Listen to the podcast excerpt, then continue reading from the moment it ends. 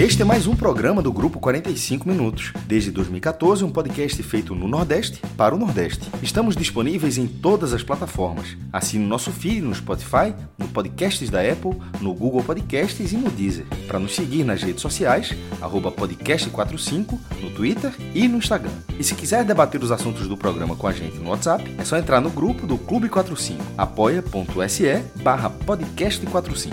Muito obrigado pela escolha e pela confiança.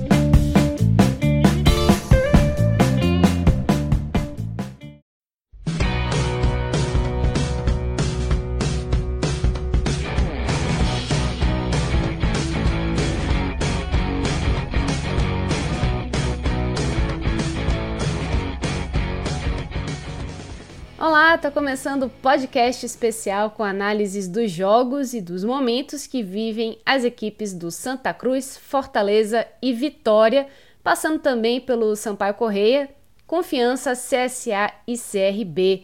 Eu sou Juliana Lisboa e estou nessa com Thiago Minhoca, Felipe Assis, Cássio Zirpoli, JP Pereira e Vitor Vilar. O que você vai ouvir a seguir é a gravação da live que a gente fez na Twitch da Copa do Nordeste, que aliás é parceira do podcast 45 Minutos. Mas antes, eu quero convidar você que mora no Recife a dar uma passadinha na loja do condomínio. Tem tudo para decoração, móveis, equipamentos de limpeza, tudo para cozinha, brinquedos, flores, arranjos. Rapaz, olha só, é tudo que você precisa na sua casa a um precinho honesto. A galera joga em todas e, além do mais, tem um atendimento diferenciado. A loja do condomínio fica na rua Real da Torre, 682 Madalena. Agora sim, vamos à live.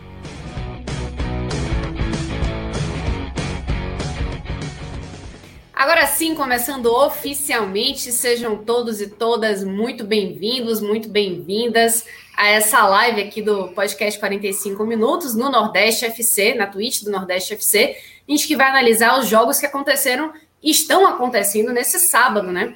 Então, vamos falar aqui sobre o Santa Cruz, né? O Santa Cruz que perdeu por 2 a 1 para o Paysandu, segue na lanterna do Grupo A, na Série C. Vamos falar também sobre o Fortaleza, que perdeu também por 2 a 1 para o Atlético Paranaense, né? Conseguiu aí se manter no G4 hoje, mas ainda tem os resultados dessa rodada na Série A. Tem ainda CSA e CRB, né, clássico das multidões. Tem também o jogo do Vitória, né, que está agora, enquanto a gente está fazendo essa live, jogando contra o Goiás. Então, muita coisa para a gente falar, mas primeiro, Primeiro. Tô aqui, viu? Tô aqui com Vitória. Sempre que eu estiver olhando para o lado, é porque eu tô dando uma olhadinha. Nesse momento tem um menino Raul Prata passando, na, passando aqui Ixi. na frente. Daqui a pouquinho, então, a gente vai ter mais análise sobre esse jogo. E JP Pereira já está aí se desculpando porque ele não vai prestar tanta atenção assim nas besteiras que eu falo. Mas então, para quem não me conhece, sou Juliana Lisboa, estou aqui com Cássio Zirpoli, Felipe Assis, Tiago Minhoca e o JP Pereira. E teremos mais gente ainda nessa live pesada para a gente poder analisar tudo tintim por tintim como o futebol nordestino merece. Então, a primeira coisa é, vamos começar então por quem está mais tenso, quem está com a situação mais complicada, mais enervante que é o Santinha, né? Então, eu vou passar a palavra para meu querido Felipe Assis, porque ele está aqui com, com um desabafo entalado na garganta, e a gente pediu para ele segurar, para poder soltar tudo agora. Não guarde nada do seu coração, não, Felipe. Fale aí. Olha, eu, eu vou guardar é, é, em respeito a você, viu, Juliana? Juro, juro. Porque eu prometi que não ia mais chamar palavrão em live. Eu prometi. E disse aqui antes de começar esta merda que eu ia me esforçar muito para não para cumprir minha promessa. E veja que eu já disse para não cumprir, eu já estou disposto a não cumprir. É. Mas, mas é difícil, é, mas é difícil cumprir nessa, assim. Só, é, é, é, é uma vou... atuação lamentável atrás da outra. É, é, é, não, é, não é só uma, uma atuação, né? Boa noite a todo mundo. Juliana, olha, no lugar onde eu tô, Ninguém fala merda, Juliana, vá por mim, porque eu, eu me encarrego de fazer isso por todo mundo. Olha, eu tô na Bahia, aqui na Bahia. Aqui em Salvador, a gente tem uns palavrões que a gente nem considera mais palavrões, porque já fazem parte assim, até de interjeições, né? Mas eu vou até guardar esses para poder passar para você essa cota. Porque eu entendo a frustração da pessoa, eu entendo. Agora, olha só, queria aqui botar uma. É, falar aqui uma, uma mensagem que o, o Diego mandou aqui, ó. Santa já caiu na Austrália. A, sensação é essa mesmo, Felipe? O Santa Cruz é um time que ainda não caiu. Veja, ainda não caiu. Mas na Austrália, no Japão, na, no Chile, na China e na todo mundo sabe que o Santa Cruz vai cair. Olha, essa, essa atual diretoria do Santa Cruz, ela foi eleita com o propósito de fazer história no Santa Cruz. A ideia era fazer história aprovando o novo estatuto, o estatuto revolucionário, coisa e tal. E a diretoria está conseguindo entrar para a história. Eu acompanho no Santa Cruz, é, assim, de me lembrar de acompanhar os campeonatos, enfim, eu tenho na minha memória a partir de 1986. E eu posso garantir para vocês, mais novos ou mais velhos do que eu, de que, e eu peço que vocês me desafiem se eu estiver errado, de 1986 a 2001, o Santa Cruz, 2021, o Santa Cruz teve até então, três anos catastróficos, que eu considerava assim, os três piores da história do Santa Cruz. Foram três anos seguidos, 2007, 2008 e 2009. Coloco até esses três anos. É, eu estou colocando 2010 ainda, que foi o ano que o Santa Cruz estava na Série D e não conseguiu sair da Série D. Pasmem, porque o Santa Cruz, em 2010, conseguiu ser semifinalista do Campeonato Pernambucano, perdendo para o Náutico. Estou falando de três anos realmente catastróficos. E aí, vamos ver aqui o que, é que o Santa Cruz fez nesses três anos. Eu fiz algumas anotações aqui. Tá? Evidentemente, eu não tenho tudo de cabeça, mas fiz aqui alguns rabiscos. Meu, meu amigo Minhoca, que é bom nessas estatísticas. Mas vamos lá. Deixa eu ver se eu faço alguma coisa aqui. Em 2007, ano que o Santa Cruz estava na Série B e foi rebaixado para a Série C, né? É, o Santa Cruz conseguiu apenas no Pernambuco, Campeonato Pernambucano cinco vitórias, sendo uma contra o Náutico, inclusive. E largou bem na Série B. Nos três primeiros jogos ele tinha duas vitórias. Depois foi que o negócio desandou. Mas assim, até o comecinho ali da Série B, o Santa Cruz tinha sete vitórias. Sete vitórias. É muito ruim? É. É muito pouco? É. Mas vou, já já eu chego em 2021. Evidentemente, Santa Cruz não fez nada em 2007. Acabou sendo rebaixado é, para a Série C. Em 2008, o Santa Cruz fez, no ano todo, 20 jogos. Conseguiu quatro vitórias, foi rebaixado para a Série D. Em 2009, em 30 jogos, o Santa Cruz conseguiu 14 vitórias. Em 2009, o Santa Cruz estava na Série D e lá ficou. Em 2021, amigo, torcedor do Santa Cruz, o jogo de hoje foi o 27 jogo do Santa Cruz. E o Santa Cruz, que quase vai disputar, que quase foi disputar o quadrangular do rebaixamento este ano. O Santa Cruz, que fez uma campanha vergonhosa na Copa do Nordeste, né, lanterna disparada da competição, é, pior campanha da história do clube na, na, no Nordestão. E uma largada sem vitória até agora, em seis jogos na Série C. O Cruz tem no ano inteiro cinco vitórias. O que são cinco vitórias? Vocês estão vendo cinco pessoas aqui, aqui ó. Estão vendo cinco pessoas, pronto, é uma vitória para cada um. Uma, duas, três, quatro, cinco, no ano todo, em 27 jogos. Felipe. Eu estou querendo. É, só para completar e trazer algo mais, né? E aí era algo que a gente estava debatendo ali no clube com, com o Arthur, com outros tricolores durante a partida. É, fala assim 21 pontos né, para você se salvar ali do rebaixamento, uma margem mais sólida, digamos assim. Né? Hoje, esses 21 pontos seriam seis vitórias. Mais, do que o Santa Cruz já fez o ano Santa... inteiro. E, e, e, além disso, e além de ser mais do que o Santa fez no ano inteiro, São seis vitórias em 12 jogos. O Santa teria que ganhar metade dos jogos, Felipe. Ou seja, assim, melhorar ainda esse aproveitamento, né? Que já vai ser um gargalo muito diferente, né? Muito pior do que você conseguir fazer é, assim Exato. seis pontos num, sei lá, em, em dez jogos, né? Sei lá. Mas é, você vai ter que melhorar bastante o aproveitamento de um time que está com moral lá embaixo, não consegue reagir, não consegue Minha vencer. Gente. Né? Minha gente, são cinco vitórias. muito mais alto. mais alto. E com a pressão, elemento pressão. São Exatamente. cinco vitórias neste ano, nesse brilhante ano do Santa Cruz. São cinco vitórias, oito empates e 14 derrotas. Ora, se o Santa Cruz jogou 27 vezes e empatou 14, significa que mais da metade dos jogos do Santa Cruz terminaram com derrota. São 12 gols marcados, 12 gols pró, 25 gols tomados. Então, quando eu dizia que essa diretoria do Santa Cruz sonhava em entrar para a história, caminha a passos largos para entrar para a história. Como a diretoria que montou o que pode vir a ser, se continuar desse jeito, o pior Santa Cruz da sua história. Só para completar, Felipe, as vitórias do Santa Cruz esse ano foram contra Retrô, Ipiranga ali na Copa do, do, do Brasil, né? Um time semi-amador. Essa, nem, é, essa eu, o certo era a gente nem contar, porque é, você exato. falou e realmente não é piada, não, é semi-amador, assim, é, não, tinha assim, jogo, não tinha jogo. Não jogo, exato, jogo. exato. Não, não existia outra chance a não ser a vitória do Santa. Então, assim, é, é quase.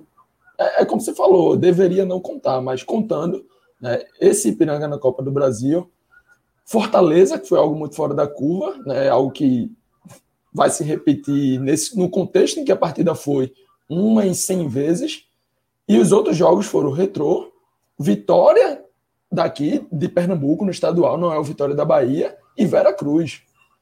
Então, assim. Você, você falou um em 100 ah, vezes, eu diria que ah, uma, um, uma vez a cada 100 anos.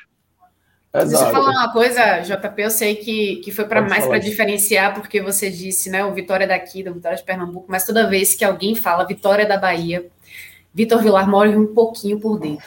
Eu digo eu isso por causa de todos. do Vitória. eu chamo, eu chamo, eu chamo Vitória de Salvador só de Vitória. Mas, nesse caso, se não, se, se não dissesse, talvez ficasse confuso. Mas eu, mas não, eu, não, não, é. faz todo mas, sentido. Não, não, mas você tá certo. O torcedor do Vitória tá certo também. Ser chamado de Vitória da Bahia não é legal, não, pô. Vitória é Vitória. Existem outras vitórias no país, mas o Vitória é só um. O, os outros é que precisam ser Vitória, de Pernambuco, tá, Vitória tá do Espírito Santo. exatamente. Por isso que eu contextualizei como Vitória daqui de Pernambuco. Muito bem, tá certo, tá certo. Só para pontuar isso daí, porque cada vez que alguém fala Vitória da Bahia, Vitor Vilar morre um pouquinho por dentro. Quer ver um exemplo? Quer ver um exemplo? Tem o Santa Cruz de Santa Rita da Paraíba, que é uma inspiração completa no Santa Cruz. Eu acho até que ele mudou o escudo recentemente, mas o escudo dele era igual ao do Santa o Santa Cruz Santa Rita era Santa Cruz Santa Rita, Santa, Santa Cruz da Paraíba. A existência desse Santa Cruz jamais transformou o Santa Cruz em Santa Cruz do Recife. Porque o Santa Cruz é o Santa Cruz. É a mesma, é a mesma lógica que, que o torcedor do Vitória tem o direito que, que, que você trouxe. Vitória é o Vitória. É isso. Deixa eu só falar mais uma coisinha também, já aproveitar que eu, que eu entrei aí na discussão. É, falar ainda de Série C, né? Que o Jacuipense, time daqui da Bahia também, é, enfrentou o Manaus, né? Saiu na frente, né? Fez um, chegou a fazer um gol antes, só que aí você deu um empate. O jogo terminou em 1 a 1 é, Aconteceu lá na Arena da Amazônia. E aí o Jacupa tá na oitava posição do grupo A, mesmo grupo aí do, do Santa Cruz, então. Até Esperando o Jacuipense. Que... Um outro duelo do Nordeste, entre Altos e Isso. Floresta, que vai ser só um domingo para definir se, se, o Jacuipense termina no Z2, que é o, é. a zona de rebaixamento da terceira. Exatamente. E foi um outro time, foi um outro time que saiu muito mal, largou muito mal também na, na, na Série C, conquistou há, há pouco tempo atrás a primeira vitória e já está ensaiando uma recuperação, né? Então, é, até nisso, né? Deu uma. Assim, o Jacuipense, que saiu muito mal, começou muito mal, tá agora engatinhando, pelo menos encaminhando aí, tentando encaminhar uma permanência aí na Série C e, e o Santa Cruz ainda não. Eu ia dizer não mostrou que veio, mas acho que mostrou que veio sim, não, não foi muito bom, não, né? Acho que o Felipe tá. Enquanto o Felipe não volta, ele vai. Acho que ele vai continuar o comentário dele sobre o Santa. Mas como eu vi esse jogo também, retomando agora que você trouxe o, o, essa derrota do Santa, foi é, o terceiro jogo com o Roberto Fernandes, né? Tinha empatado, e ele evitado a derrota com o Jacuipense naquele empate, com aquele empate. Aí depois empatou em 0x0 com volta redonda lá no Rio de Janeiro e voltou para o jogo com o Paysandu, que foi a terceira vitória seguida do Paysandu como visitante. O Paysandu, a derrota dele foi dentro de casa e, e com essa vitória, o Paysandu assumiu liderança. Esse jogo a gente sempre tratou é, como um jogo dificílimo. Ah, eu lembro até de uma live que a gente falou que colocando as pontas, não, mas se ganhar, volta para a briga. Eu disse, ó, se, se, ganhar, pô, se, ganhar, se você ganhar todos os jogos que existem no seu calendário, você vai ser campeão mundial em alguns anos. É só você ganhar, ganhar, vai, vai ser campeão brasileiro, campeão Libertadores, campeão do mundo, ganhar, ganhar, campeão do mundo. A lógica não é essa. A lógica é, esse jogo Paysandu é muito chato. Não é um jogo ganhável. O jogo ganhável é o que o Santa Cruz não ganhou que foi o, da, o do Jacuipense. Aquele era o jogo ganhável. O do Paysandu, o Paysandu era um jogo dificílimo, onde o Paysandu foi muito melhor do que o Santa. Eu não vou detalhar agora, porque eu vou devolver para Felipe, que retornou aqui, mas só adiantando, assim, o Santa não chegou perto da vitória. Não é que o jogo foi 2 a 1 um, é um placar muito mentiroso sobre o que foi a partida, mas a gente fala mais daqui a pouco. Bom, primeiro, é, para não perder a piada, o que vinha acontecendo há muito tempo, desde que a gente estava se preparando para entrar, eu disse, rapaz, a conexão aqui está ruim, eu vou cair, eu vou cair, eu vou cair, cair. Né? Era, era a, queda, a queda anunciada, né? Qualquer semelhança com Santa Cruz é mera coincidência, né? É, pois é, Marcelo, Marcelo, abraço, companheiro. O negócio tá ruim, viu? Olha, eu tô até, eu tô até olhando aqui as pernas da cadeira aqui para ver se está tudo certo, porque vou levar uma queda aqui também, vou ali e volto. Cássio, veja, entramos naquela fase do enquanto há jogo, há esperança. Né? Então, enquanto houver, enquanto houver jogo, a gente vai fazer conta, a gente vai fazer que tem que ganhar tantos jogos em tantos que faltam, tem que ter um aproveitamento assim, assim, assado. Mas, assim, é, é difícil você imaginar que o destino do Santa Cruz vai ser hoje, vai ser outro. Né? O Santa Cruz tem é, cara de time rebaixado. Tá certo? Santa Cruz tem jeito de time rebaixado. Santa Cruz tem catinga de time rebaixado. Infelizmente, a verdade é essa, a verdade às vezes dói. É, mas a verdade é essa. O, o, o, o, que é que eu vou dizer aqui? Que o Santa Cruz é bom, que eu vejo um horizonte, que o jogo contra o Paysandu me deu uma expectativa, porque eu acho que o futebol que o Wallace Pernambucano jogou, aliás, Cássio, eu vou interromper aqui para fazer uma pergunta para vocês. O Wallace Pernambucano vai estrear quando? Tá mal. Tá, tá, tá para mim, tá, mim, tá na tá lista dos piores. Ele, Veja, ele, ele, ele, não é o pior. Ele não é o pior. Mas está na lista dos piores do jogo.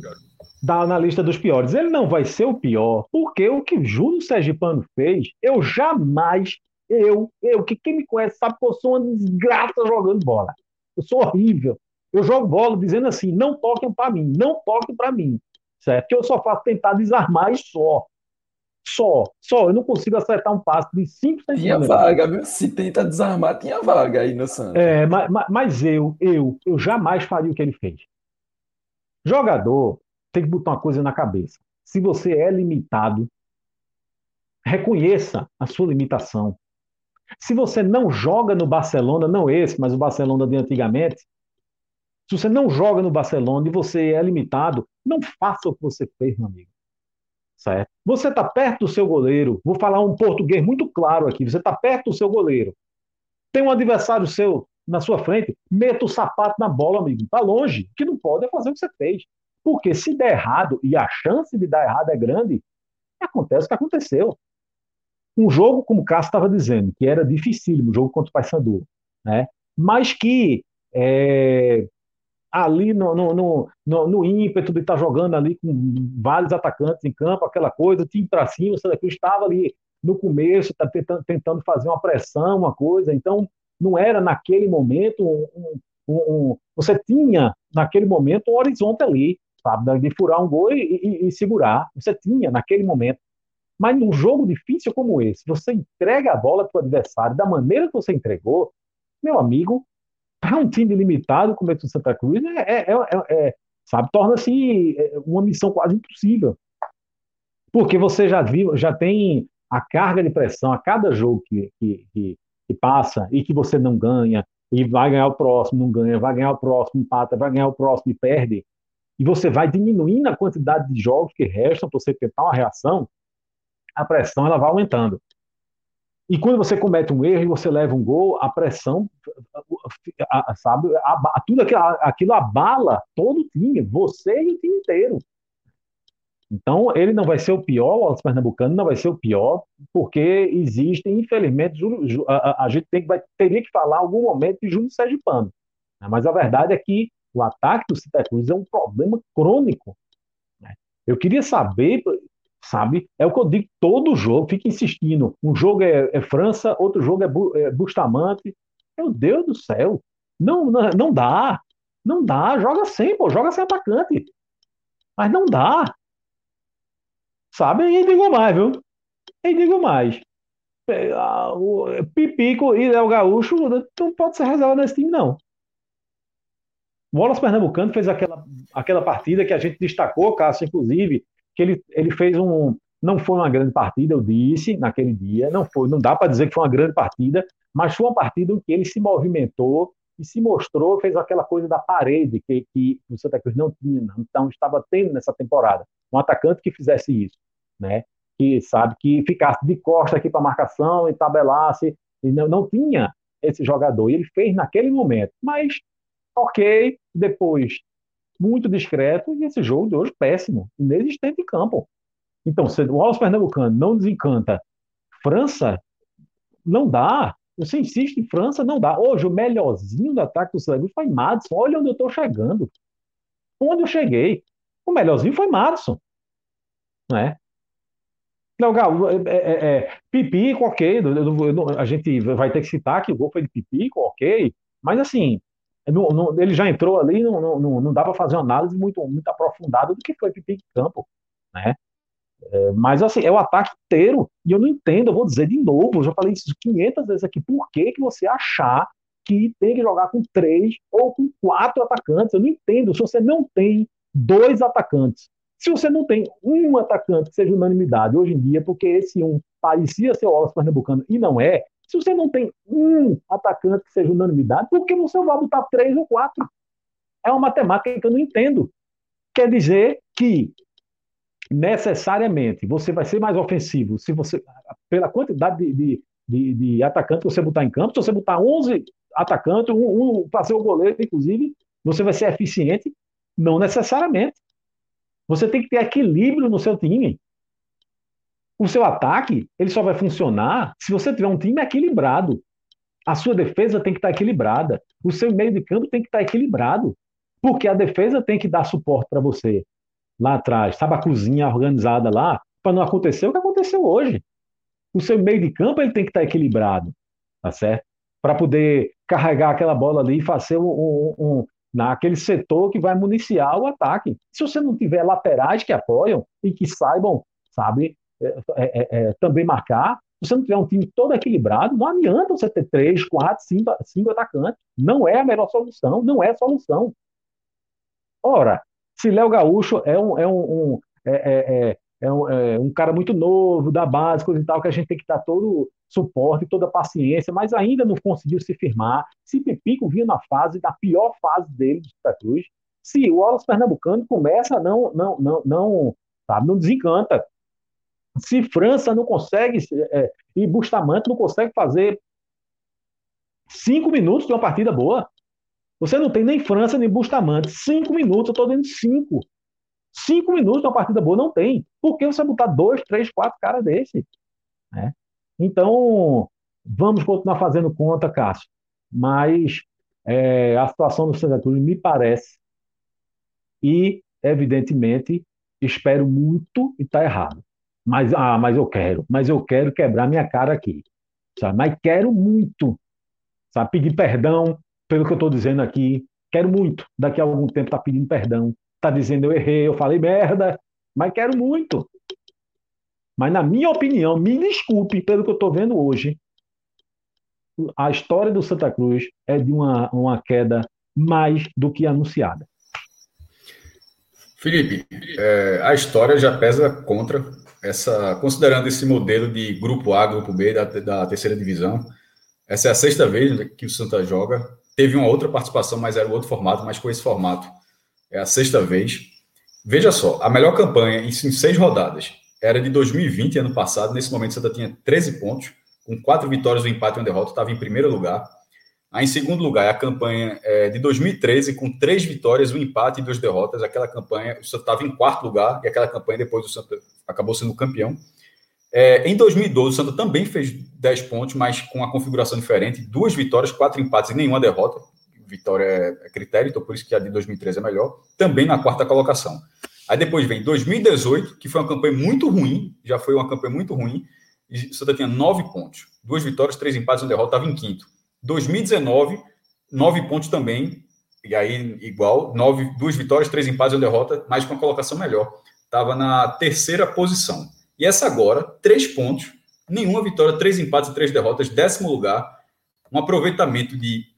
É, até coloquei aqui, acho que eu me perdi, acho que é 17%, é, 16%, um aproveitamento de 16% num um campeonato que não é difícil. Não é, não é 16% tu jogando na Champions League, pô. Tu é o time ali do leste europeu, que de repente pegou um grupo com Borussia, Barcelona, sei lá, Manchester, Manchester United, tem um aproveitamento desse. Não, é, é um grupo totalmente acessível e o Santa Cruz faz, dá, dá um vexame, não tem outra, outra situação. Acho que ainda tem outros números para tratar aqui. É, eu venho acompanhando todo o scout de, de, de, finalizações, porque chama atenção também o poder ofensivo do Santa, que é muito, muito baixo, nulo, e eu venho somando o número de finalizações dos scouts dos jogos. Nas seis partidas até aqui, o Santa Cruz já finalizou 51 vezes. O Santa fez três gols. Inclusive esse gol de Pipico, que acabou não valendo nada, mas ele entra nessa conta, senão a média seria muito pior. Porque até os 45 segundos do tempo, o número seriam 50 finalizações e dois gols. Seria 25 chutes para um gol. Com aquele gol, com aquele gol que foi a 51 finalização, a média de 17 chutes para ser um gol, pô meu irmão, você finalizar 17 vezes para fazer, para fazer um gol, isso é. Eu, porra, o Ibis, o Ibis com jogadores assim, com aquelas campanhas, não é, não é isso, não, viu?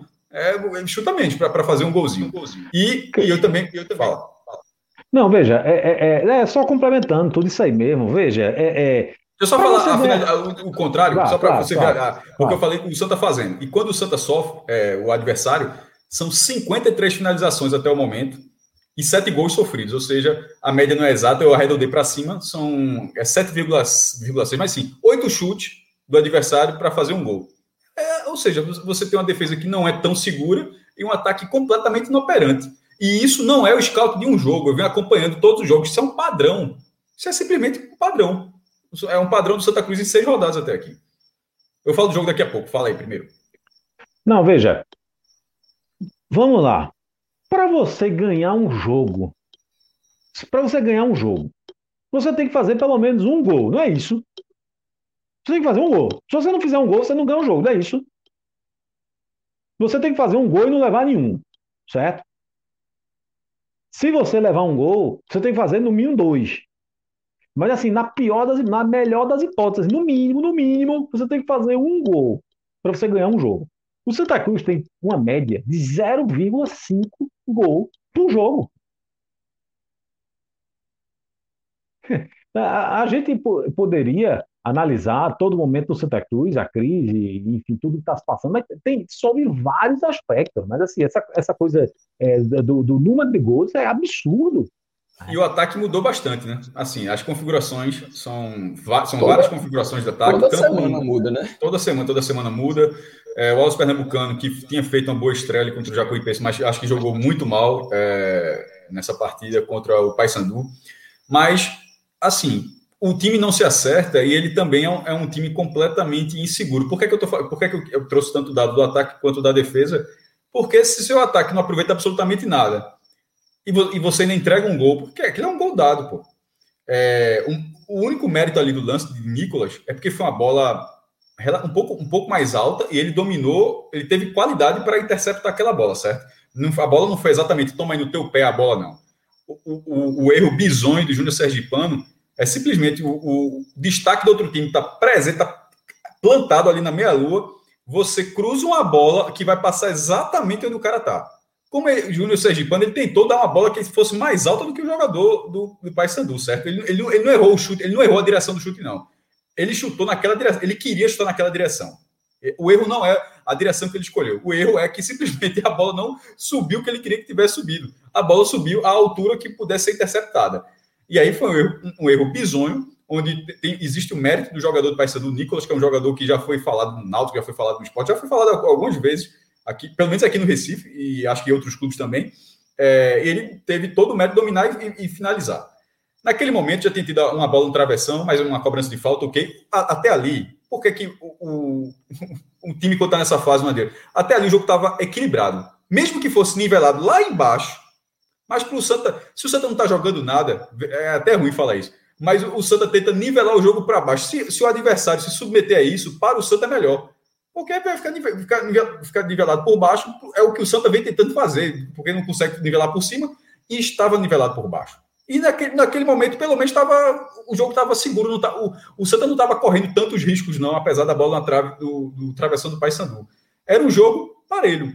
A partir daquele erro, onde o adversário, é, onde o adversário já era reconhecidamente melhor, é, com mais confiança, com mais resultados, o jogo ficou muito fácil, muito fácil. Que se você pegar aqui, você pega esse resultado, pô, o jogo foi 2 a 1, um, o jogo não foi, o jogo não foi batalhado.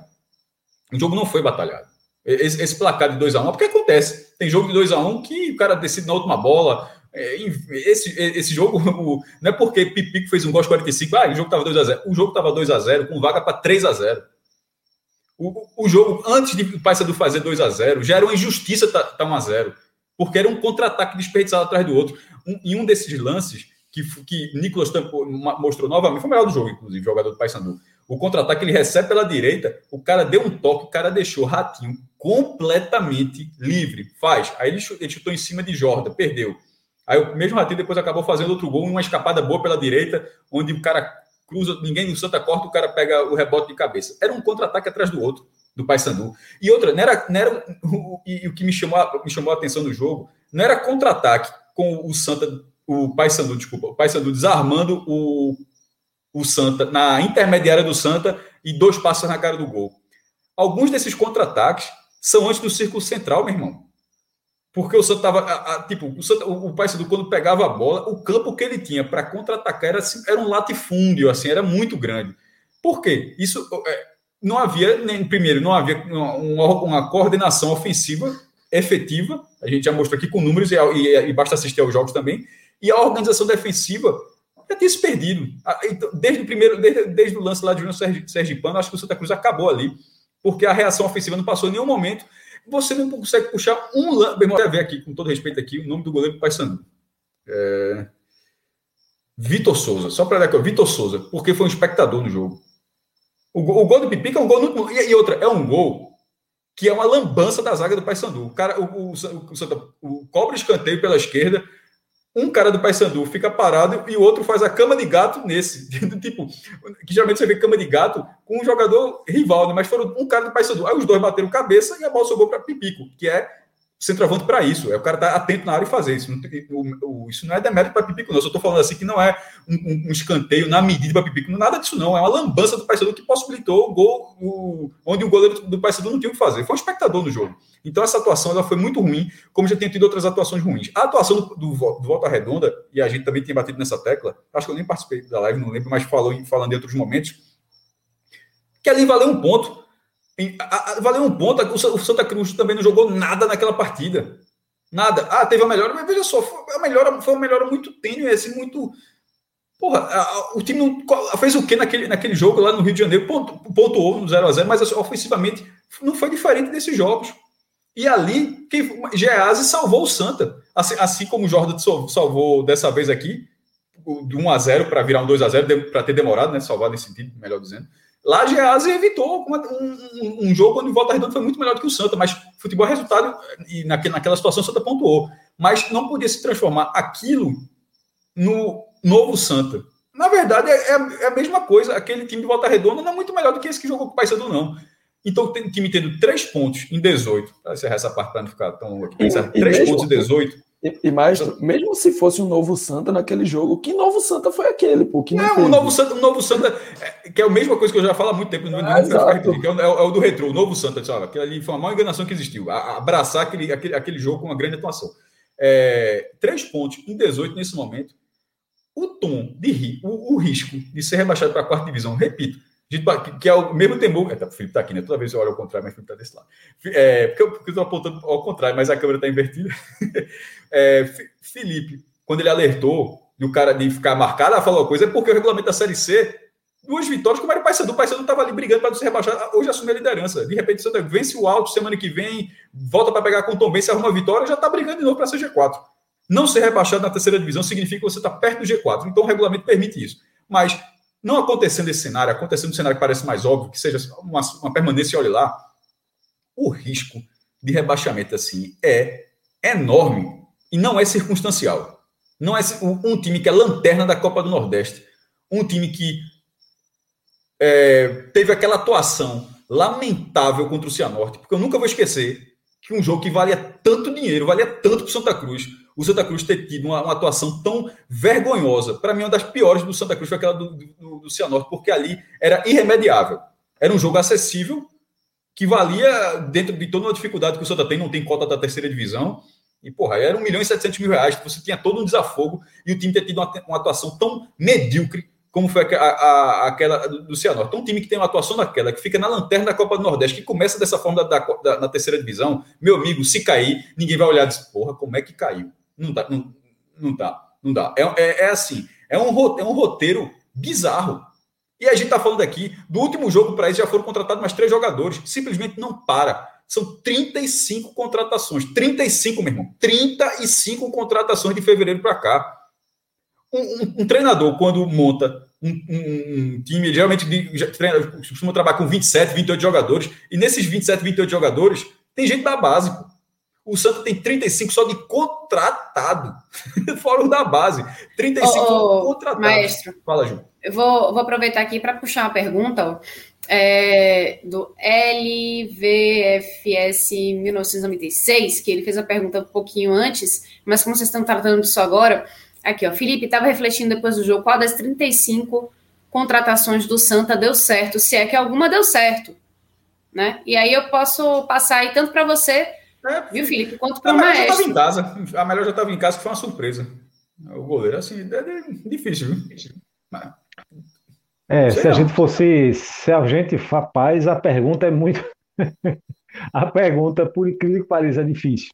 Porque vamos olhar, analisar aqui quem que deu certo esse ano no Santa Cruz. Quem foi que deu certo? Veja, é, é, a gente está falando de, de, de, quem apareceu esse ano, né? De quem chegou, desses 35, é. sinceramente. Porque, assim, tirando você é ter Jordan, que, que vinha sendo ali o, talvez o, o melhor nome do Santa Cruz, embora até nos últimos jogos tenha caído um pouquinho de rendimento. É, mas assim, não tem outro. Não tem outro. Nenhum jogador, se o Santa evitar o rebaixamento nesse momento, você talvez não queira ninguém em 2022. Isso é muito triste, por na verdade. Veja, a maior não, William, que... não, mas não é porque a gente não, não pode os jogadores que já estavam, né? Tipo, o William Alves já estava. É, você não pode momento... tem que ser dos que chegaram. Dos que chegaram, assim, é, é, tá difícil de extrair um, viu? É, era o que eu ia dizer, maestro. Se a gente falar de Jordan, né, que é da base, já estava aí, em algum momento a gente falou de Chiquinho também, que já era outro jogador que estava já era, da, já era da casa também. Então, assim, de contratações, velho. Você poderia ser, poderia ser Rondinelli, mas não mostrou nada também. Nem jogou direito ainda, né? Então, mas desses contra, dessas contratações que chegaram, poderia ser sim, Rondinelli. Mas, de expectativa, aliás, sim, era para ser o Wallace Pernambucano. Por expectativa. Dos que estão, dos que estão, que tem o maior potencial de ainda entregar alguma coisa ao Wallace Pernambucano. Não entregou. Deixa mas eu falar, dos que estão, continua, continua sendo ele. Deixa eu falar até um negócio sobre essa questão do Santa Cruz, né? Até porque, assim, eu não acompanhei o jogo por, por conta do jogo do Fortaleza no mesmo horário, mas uh, essa situação do Santa Cruz me lembra muito o Icasa, em 2015, talvez. O Icasa teve um, algo seríssimo, né? Assim, foi muitos problemas e de quase criminoso, né? Tinha vários contratos com vários agentes de sair contratando O, o Icasa teve algo desse tipo, sabe? Contratou 39 jogadores na temporada, dos 39, sei lá, 27 foram demitidos na mesma temporada, sabe? Uma coisa absurda. E, e até para trazer um pouco desse debate do, do, Santa Cruz, eu acho, eu cheguei a falar isso no áudio guia, se eu não me engano, do, da Série C, que eu falei que o Santa Cruz tinha que entrar no campeonato assim, já pensando como um time que vai brigar contra rebaixamento.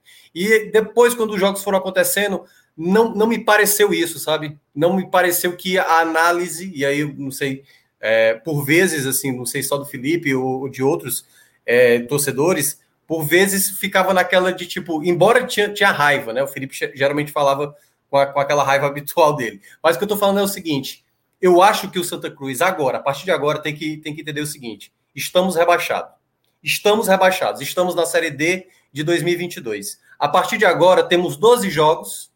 12 jogos de uma esperança que você não sabe de onde virá. E eu vou pegar aqui um exemplo do esporte do ano passado. Quando o esporte começa a Série A de 2020, o Cássio, Cássio Zirplo chegou a falar isso.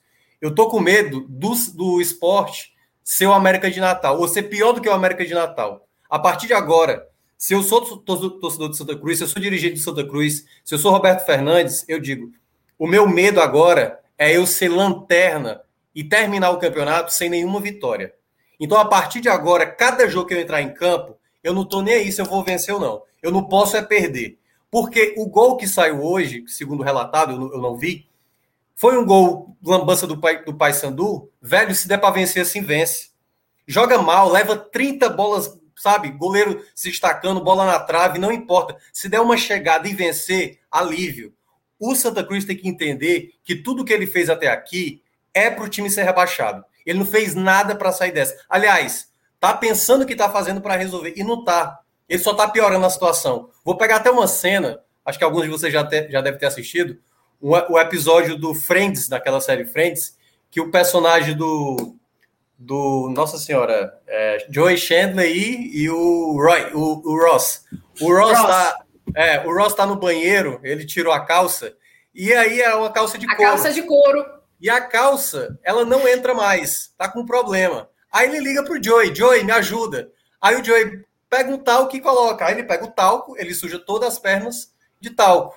Aí não resolveu. Aí e agora o que é que faz? Não, pega um creme, porque o creme, né, e aí, quanto mais ele vai tentando corrigir, maior a merda vai acontecendo. O que o Santa Cruz não entendeu é isso. O Santa Cruz está tentando consertar e ele está é, tá, tá só aumentando os problemas e os problemas e os problemas. Então, assim, eu acho que o Santa Cruz tem que jogar cada jogo assim no, no tipo, cara, eu jogo pelo empate no próximo jogo. Eu jogo pelo empate. Se eu empatar, eu não caio para a Série D. E cada jogo tem que ser assim. Porque aí, meu amigo, o, o ataque não vai ser resolvido, gente.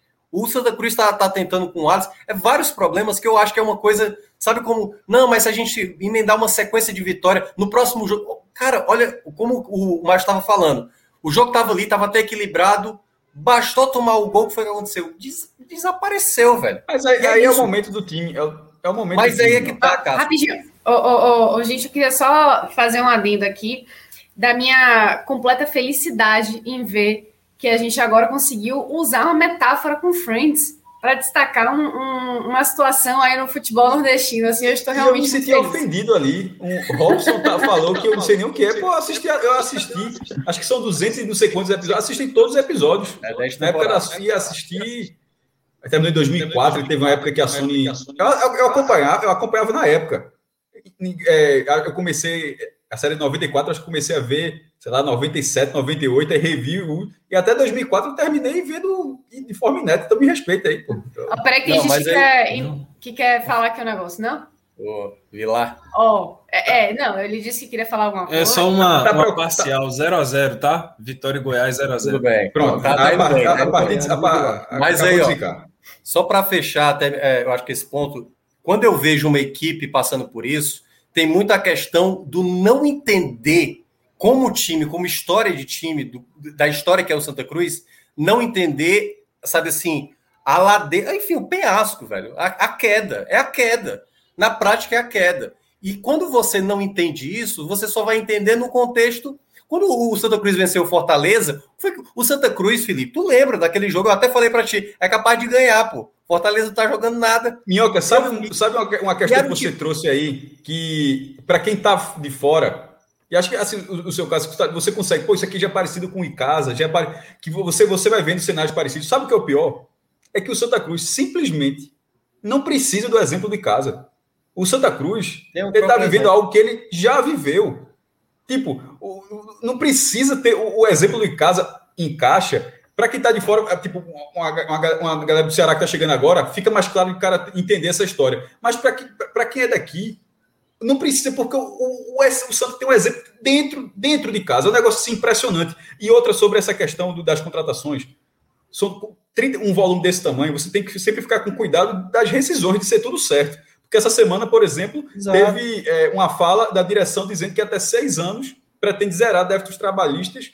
Se não me engano, são 430, e são 95 milhões de reais. Tem problema? Assim, isso é ótimo. Eu acho que um clube de futebol zerando o débito trabalhista, que são as folhas paralelas, é, desde 2003, Náutico Santo Esporte, 20% desde 2003.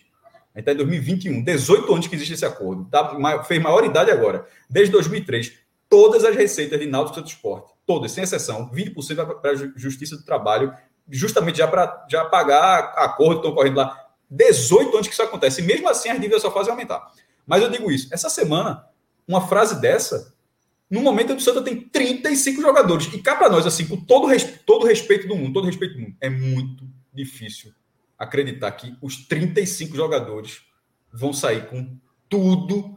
É, é, é isso assim, que eu é falei, Cássio. Seria, eu diria até que seria inédito, porque o a problema todo não é dessa, não é, não é, das, não é assim. Então, esse problema é um problema contínuo, meu irmão. É um problema que é mas é, é, isso que eu estou dizendo. O problema é que o Santa Cruz só está aumentando o problema. Ele, assim, tá, não tem nenhum jogador que está agradando. Não tem, assim, são raríssimos que estão. E aí é que tá. Eu lembro quando a gente foi falar, analisar aqui o jogo é, Santa Cruz e Ferro, Ferroviário Santa Cruz, né? Que foi vitória do Ferroviário. Se elogiou um jogador que chutou uma bola no gol, velho, de fora da área. Quem foi o jogador? Nem lembro mais.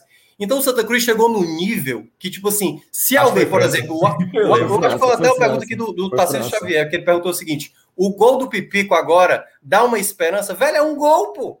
Não é a vitória, velho. É o time jogando bem. Não É aquela coisa. Não vai adiantar ficar se, se apegando de coisas pequenas. Não vai. Não é um gol, não é uma bola na trave, um jogador fazer duas jogadas seguidas boas que vai resolver. Então, assim, o meu ponto, até para encerrar, é o, é o próprio Santa Cruz reconhecer que a situação já era, e quando eu digo já era, tipo assim, velho, eu ainda tenho 12 jogos. 12 jogos para tentar lutar por qualquer ponto.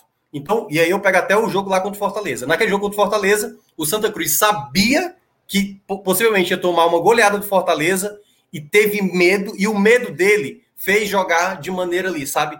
Não, não, não, não posso tomar, não, qualquer bola aqui eu vou, vou tirar. E vai jogando assim, cara. Uma hora essa vitória vai vir. E aí, quem sabe, vai mantendo esse jogo. E aí pode ser que vai ganhando confiança. Eu acho que o ponto de partida, para mim, seria isso.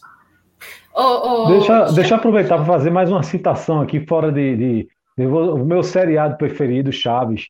Né? O, o, o, o time do Santa Cruz parece, eu não sei se vocês gostam de Chaves, enfim, mas tem um episódio que as crianças vão, vão, olha, JP, as crianças é, querem é jogar porta rotatória, americano.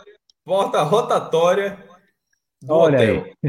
Não, veja, tem um episódio em que as crianças querem é, jogar futebol americano.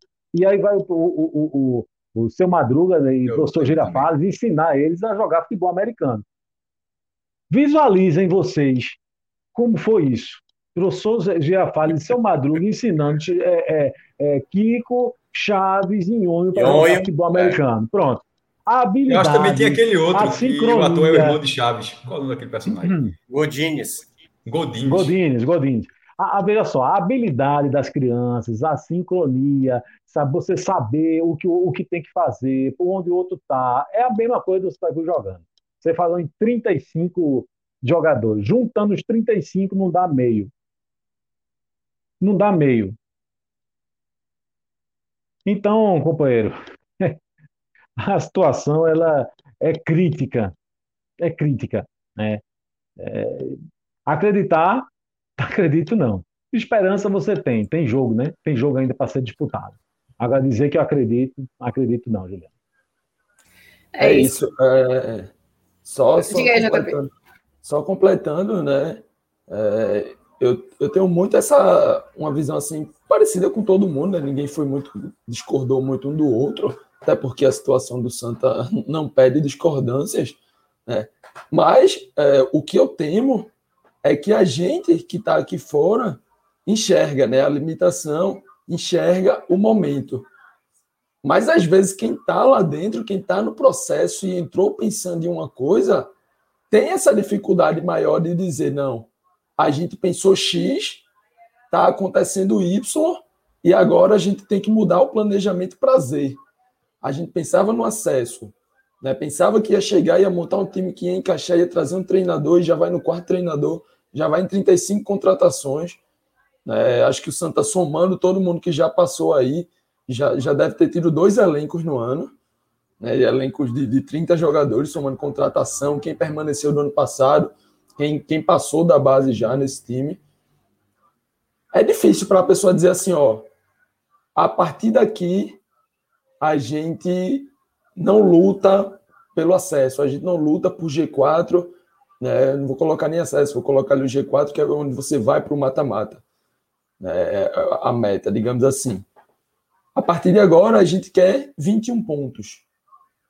A gente quer somente seis vitórias. A gente quer somente o básico, o ajuste. E aí, sem reconhecer isso, acaba acontecendo o que vem acontecendo com a pessoa que olha a França em campo, né, em 45 minutos, e diz assim: ó, França deu um chute. Foi melhor do que Bustamante, que não fez nada. Então, com França e com o Wallace, que ia estrear naquele momento, né, e aí tinha-se ainda uma expectativa, com o Rondinelli, que está chegando agora, e com sequência vai ser um camisa 10 que vai dar um passe melhor, vai colocar uma qualidade ali no meio. Essas pequenas expectativas que todo jogo você vai somando, todo jogo você vai aumentando e nunca vem, né? Você, ah, Rondinelli, aí Rondinelli não vira. Ah, o Wallace, aí o Wallace não vira. Ah, França deu um chute, aí no próximo é só um chute, velho. Não é um gol, não é uma vitória, não é três chutes, não é uma regularidade. Cada pequena esperança dessa que você vai alimentando de rodada a rodada em dizer, teve isso, quando chegar isso, isso e isso, o Santa vai melhorar. Teve aquilo, e quando juntar com outra coisa e outra coisa, o Santa vai melhorar. E não tem essa regularidade, e, e não vai ter. O que o Santa fez esse ano indica que não vai ter essa regularidade. E se tiver, é uma regularidade que tem que mirar seis vitórias, tem que mirar 21 pontos para o Santa. No começo do ano, a gente falava que uma permanência na Série C seria um novo rebaixamento. Nesse, ano, nesse momento, hoje, 3 É uma julho, vitória. 3 de julho, permanecer na Série C para o Santa Cruz é o acesso. Veja, eu discordo, só para. Continua sendo rebaixamento. Não, Se- eu- eu- Mas- continua mas se sendo você- rebaixamento. mas se Eita, você- veja, Eu concordo, Cássio, mas o, o que a gente tá. O que eu acho que o JP está querendo falar é que a circunstância mudou de uma forma Não, é tão porque continua sendo drástica. rebaixamento. É porque se o Santa Cruz é, se pe- se permanecer na terceira divisão, é um rebaixamento. Mas se cair para a quarta, não é, é, é o que o Felipe falou. É, É algo muito maior. é É um dos piores anos da história do Santa Cruz. É então, assim, é não ser um dos piores anos da história do Santa Cruz não a- ameniza o fato de que é um novo rebaixamento. Permanecer na terceira divisão sempre será um novo rebaixamento. Isso aí, isso, tô isso aí é mesma, isso aí, JP, me desculpe, isso aí é mais ou menos a mesma coisa que é o paralelo que você falou com o gol de França. Ah, a França fez um gol, é a mesma coisa. É atenuar algo que, é- que não é para ser atenuado. Permanecer na terceira divisão, sob qualquer aspecto, é um novo rebaixamento. Ah, mas evitou a queda para a quarta divisão. Pô, você evitou um hecatombe. Mas Não é evitar se- hecatombe não, não é significa que você não. Não, Não é de se comemorar, mas é o alívio. O- o- Não tem o alívio. mesmo. Mas aí, mas, cara, assim, Não, Mas tem é alívio verdade. sim. É, Tem alívio. Você, Cássio. você preveniu uma É de hecatombe, como você mesmo recomeçar. falou, Cássio. É, Hoje o existe um Santa não alívio. pode recomeçar. Hoje o Santa não pode recomeçar. O Santa não tem norte. Permanecer, por mais que seja um rebaixamento, eu defendi isso. Permanecer hoje é você poder recomeçar. É, na verdade. Olha, sabe o que eu é, acho? Na, na- na verdade, só rapidinho, viu, Felipe? É, claro. a, questão, a questão para mim principal é porque assim, hoje o Santa Cruz, como eu falei, é uma equipe rebaixada. Eu não consigo, eu não consigo nem ter perspectiva que essa equipe vai conseguir três vitórias no campeonato até o fim do campeonato. Então, quando você não tem perspectiva nem de três vitórias, Cássio, é se, se ficar na Série C, para mim é um acesso. Porque hoje o Santa Cruz é, é, é, facilmente visto como a pior equipe, cara. A Jacuipense hoje, que a, a Juliana estava mencionando, estava vencendo lá do Manaus. 1 a 0 Mas eu, mas eu concordo com tudo isso. A gente, tá, a gente tá, são nomenclaturas assim, pequenas diferenças assim, porque no, como no Bojo. É pelo eu, hoje. Eu a gente está analisando pelo hoje. Eu, eu concordo hoje, com tudo isso, que o Santa está rebaixado, o time é péssimo, é tudo isso. Mas eu simplesmente, com tudo isso, eu não consigo olhar o cenário que de mesmo, ah, mas evitou o rebaixamento da quarta divisão, mas no, no fim das contas ficou. Pelo ano, eu acho. Pelo ano, eu acho. Esse, é, essa é, temporada. Rapaz, vocês querem que eu diga uma coisa? Você, isso aqui está me fazendo mal, eu não aguento mais. Eu tô, ó, a minha cabeça oh. tá assim, ó, ó, a minha cabeça assim, pô. Responde aí, não falar do Santa Cruz, não, rapaz. Então, responda, responda aí, até para virar a pauta daqui a pouco. Não, eu, não, vamos virar essa porra. Eita, desculpa. Olha, veja. Eu não, prometi, rapaz, que não ia sair. Meio, Olha, calma, vai. veja só. Deixa eu dizer um negócio para vocês. É, eu tô com o JP nessa. Para a história, Cássio, é óbvio que é uma vergonha é. o Santa Cruz vai ficar aliviado. E ficar na Série C. Cássio, eu tô rebaixado, Cássio. Quem não vai? Quem não vai o Santa Cruz está rebaixado, Cássio. Você veja Santa só, Cruz. você está tá dizendo só. isso agora. Não, não, dia, não, não, o sentimento não. de rebaixamento é só quando cair. Você está dizendo, tá dizendo isso agora. Cássio, tá... No dia que tiver um jogo e for rebaixado, aí é diferente. Cássio, mas é claro que é diferente, Cássio, claro. Mas, é, mas o cenário... ano passado, Cássio. Tu falou isso do esporte ano passado, pô. De estar rebaixado no campeonato. Sim, mas a diferença é que ficar na primeira divisão não é um rebaixamento, não. Pô. Eu sei, pô, mas aí é o sentimento... Não, não, não, não, não, se compara, não. Ficar na primeira divisão, ficar na primeira divisão é o objetivo. Ficar na terceira divisão não é o objetivo. Mas o, o sentimento... A gente sempre tratou, sempre, a gente sempre tratou ficar na terceira divisão como rebaixamento. Eu não vou aterrar isso, não. Virar, eu acho. Tem que virar o objetivo do Santa.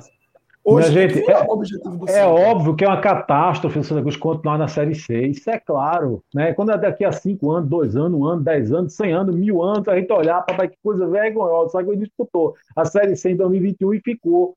Né? É óbvio. Mas, mas né, as circunstâncias mostram que o Santa Cruz será rebaixado para a quarta divisão. Então, se conseguir algo, se conseguir ganhar cinco jogos agora nessa Série C, coisa que o Santa Cruz fez no ano inteiro, e conseguir se manter, o torcedor do Santa Cruz vai, naquele momento, ficar aliviado, mesmo que depois que do alívio ele diga, mas que merda, a gente está comemorando a permanência, é óbvio. Então né? a alívio vai durar um segundo. Que doido, eu assim, concordo. Assim, sim, assim, concordo. Não, não caiu. Concordo. Aí ele concordou. Olha, deixa eu dizer uma coisa. deixa eu dizer, olha, eu não aguento mais falar do Santa Cruz, não, pô. Eu, tô, eu, vou, eu vou cair duro aqui. Então escolhe aí os piores para encerrar o não, Santa. Só dizer, não, só dizer pior, o pódio. É, é, não, Sérgio Pano, aquele. É, é, olha, para mim, Sérgio Pano, Wallace e Batatinha. Tem muito mais gente, mas só para dizer esses três aí.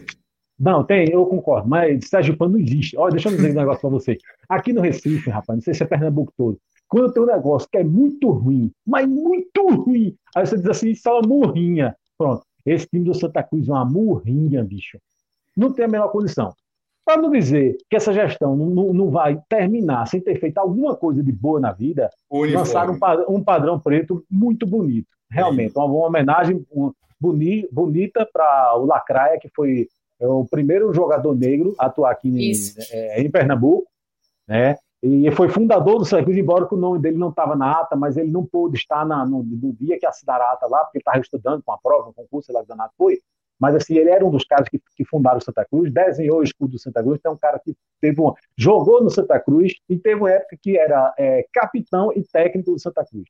Então, um, um, cara que teve uma, teve uma importância gigantesca ali na história do Santa Cruz. Nessa Mas, parte ele acertou, Felipe. Só para dizer acertou. Porque, querendo, Agora. Não, porque o, o, uniforme, que é todo preto, com detalhes dourados, né, é, ele foi lançado no Dia Nacional de Combate à Discriminação Racial, esse 3 de julho de 2021. Então, é uma camisa lançada, uma camisa preta lançada nesse dia, que faz uma homenagem direta ao primeiro negro a, a, inscrito em um dos grandes clubes do Recife. Naquela época, você ainda tem o América, porque não era nem só Náutico Santa Cruz Esporte, não, ainda tinha o América naquele cenário, o contexto era maior e, não, e simplesmente não havia é, o esporte já tinha sido fundado, o Náutico já tinha sido fundado, já jogavam futebol, mas não, não aceitavam negros. E o Santa Cruz, é, na, desde a sua fundação, já, ele sempre prezou isso. Inclusive, é uma, uma faltou da, da, dos pontos históricos, históricos que o Felipe trouxe. Né? Tem, eu coloquei no, no blog, é, Lacraia, ele tá.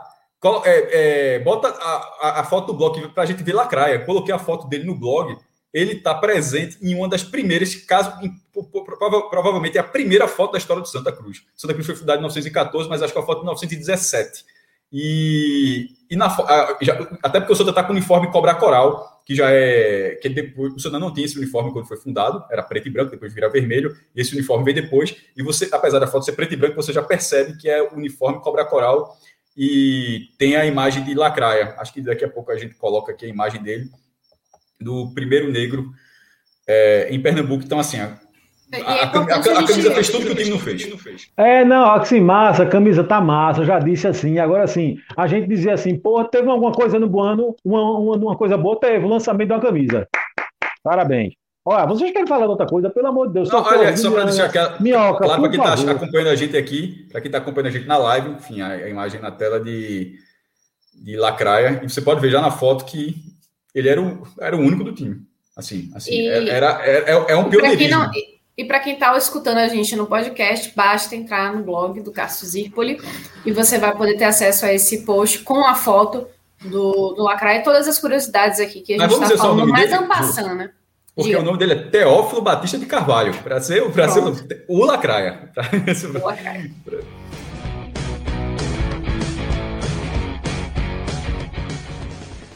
Bom, antes da gente passar para análise sobre o Fortaleza, a gente vai falar um pouquinho de coisa boa do Village Porto de Galinhas, que é um dos primeiros e mais fiéis parceiros do Podcast 45. Um pedacinho de paraíso que eu ainda tô doida para conhecer. O Village foi reaberto seguindo os mais rígidos protocolos sanitários para que você e sua família possam descansar com segurança e também com tranquilidade. E para ficar ainda melhor, a gente dá uma ajuda. Use o código podcast45, o nosso código, na hora de fazer uma reserva e aí você descola um desconto honesto.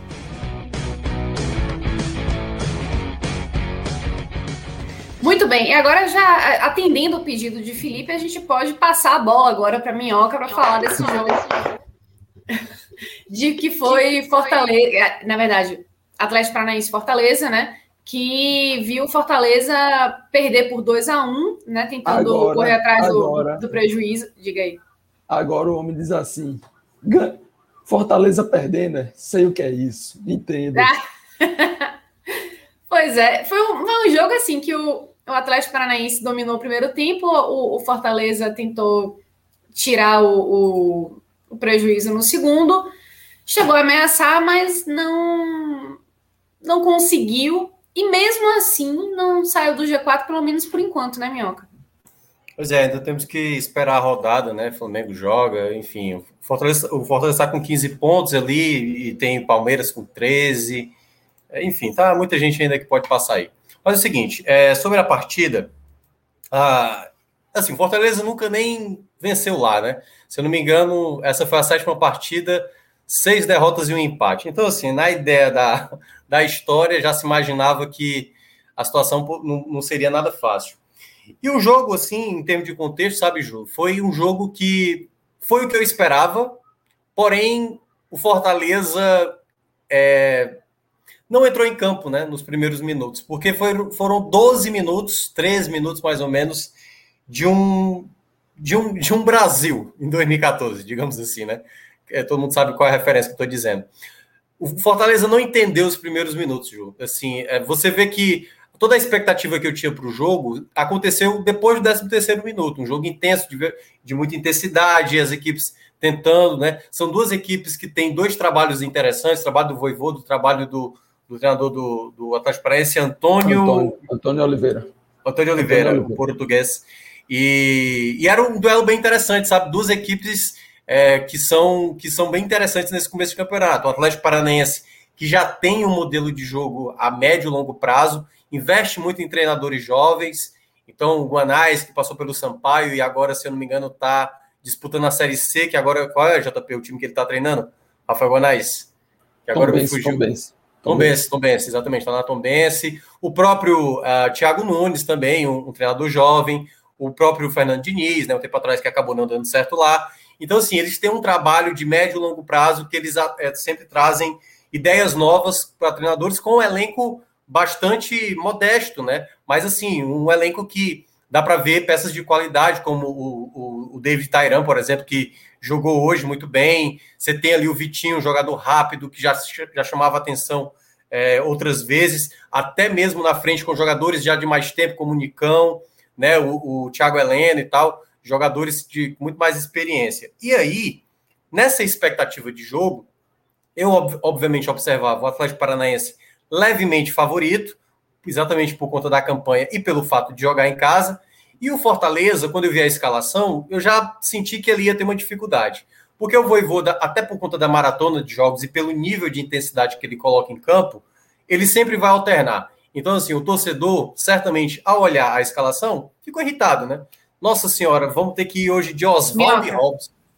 Rapidinho. Fazer só uma, uma, uma pausa aqui para comentar que teve gol agora na Série B. Me surpreenda. Gol do Goiás. Não diga. Adivinhe de quem? Uh... Não, eu, eu sei, eu sei. Não vou falar. Começa com Dadá, termina com Belmonte. Ah, quando meu amigo Vitor Vila apareceu ali para falar o placar, eu já senti ali que não era coisa boa. A galera falando a podia. Desculpa a interrupção aí. Pronto. Não. Assistência, é, poderia assistência, também, assistência da poder. Aí seria lei do Ah, senhora. Aí seria assim. Em todo caso, é, retomando para a partida, né, de Atlético Paranaense Fortaleza, na escalação, acho que a torcida já ficou preocupada, né? Porque devido à maratona de jogos, o Voivoda não vai, assim, por vezes, deixar é, um jogador ir além do que ele pode. Então, deu para ver que o Ederson hoje foi poupado né, o próprio David também, que vinha numa sequência de jogos. Aí ele fez uma dupla de ataque com Robson e Oswaldo, deixou o Romarinho como opção, voltou com Vargas, fez ali a dupla com Ronald e Felipe. E nessa formação, já dava para ver claramente, Ju, que o time não teria muito poder de fogo, que é um grande problema do Fortaleza, que eu digo do elenco, sabe? Em termos gerais do elenco, embora o Fortaleza tenha um dos melhores ataques da, da Série A. Mas, quando eu vi a formação, logo com, no começo do jogo, o que para mim seria o ponto principal para o Fortaleza tentar ser competitivo foi o grande problema do Fortaleza que já tinha acontecido contra a Chapecoense e que tinha acontecido contra o Internacional. Um momento de desatenção e que perdurou por muito tempo. Foram ali 12, 13 minutos, como eu citei, da equipe não entendendo o que estava acontecendo. Nesse período, a equipe do Atlético Paranaense chegou acho que umas quatro ou cinco vezes, marcou dois gols em falhas da defesa, né, do sistema defensivo por completo e ainda tomou uma bola na trave que bate em cima da linha e por pouco, né, não, não acontece um 3 a 0 ali. Após ali, aquele momento de blackout do Fortaleza, é que a equipe se mostrou um pouco mais competitiva, né, tendo o controle da bola, tendo um pouco mais da posse. E eu acho que é nesse ponto que aí eu quero trazer a primeira explanação que eu, que eu tenho sobre esse Fortaleza, que é muito importante o torcedor, pelo menos pelo meu ponto de vista, claro, é, da maneira como eu vejo esse Fortaleza. Fortaleza, ele é uma, ela, ele é uma equipe hoje, um grupo de, de jogadores que tem as suas limitações, como a gente pontuou lá no nosso áudio guia. É um elenco que você não pode achar que vai fazer uma campanha espetacular, mas que naquele áudio guia eu cheguei a falar que pode ser uma surpresa. Sendo uma surpresa, essa equipe não é que vai estar ali sempre vencendo, mas eu acho que o, o importante, e que deu para ver no jogo por completo, é um time que vai ter momentos que vai jogar bem, que vai controlar um adversário, que vai ter uma posta da bola. E que o adversário, como foi o Atlético Paranaense, em determinado momento, respeitou o Fortaleza. Entendeu que do outro lado tinha uma equipe que, se você bobeasse, poderia buscar o um empate. Então, o Fortaleza, no primeiro tempo, com muita dificuldade, com jogadores que não têm muita característica de ser jogador decisivo, como é o Oswaldo, como é o Vargas, por exemplo, jogadores que tiveram oportunidades no primeiro tempo e não fizeram, foi exatamente um problema, porque você não tinha o Elton Paulista, mais uma vez machucado, você tinha David no banco, você tinha o Ederson, jogadores que dão mais sustentação, incluindo um dos titulares também que está machucado, o Jussa, um dos titulares não, né? Um dos jogadores que era muito acionado pelo Voivoda, que ainda segue machucado, que é o, Jussa. Então, nesse panorama que o Fortaleza tem, por vezes a gente vai ver jogos como esse, uma equipe desatenta, como foi, por exemplo, no gol que tomou o segundo contra a Chapecoense, no gol em que o Internacional fez também, e nesses, nesses primeiros minutos da, contra o Atlético Paranaense na Arena da Baixada. Se o Fortaleza sempre continuasse a cada jogo mantendo a, o mesmo foco, no, do primeiro ao último minuto, o que é difícil para qualquer equipe, né? É, conseguiria sempre brigar sempre de igual para igual. Porque o que eu mais vejo de qualidade nesse Fortaleza do Voivoda é uma equipe que não consegue, por vezes, quando a situação está diversa, a questão é porque sempre o Fortaleza está começando com o obstáculo primeiro, né? Toma a saraivada, o passeio que tomou contra o Flamengo, e só no segundo tempo é que vai se imaginar aquele Fortaleza que muita gente pinta. Porque quando vai se falar do Fortaleza hoje, Ju, é o seguinte: ah, mas o Fortaleza está jogando bem. Fortaleza está conseguindo, pô, velho, jogar de igual para igual com o Flamengo por vezes, contra o Atlético Paranaense fora de casa.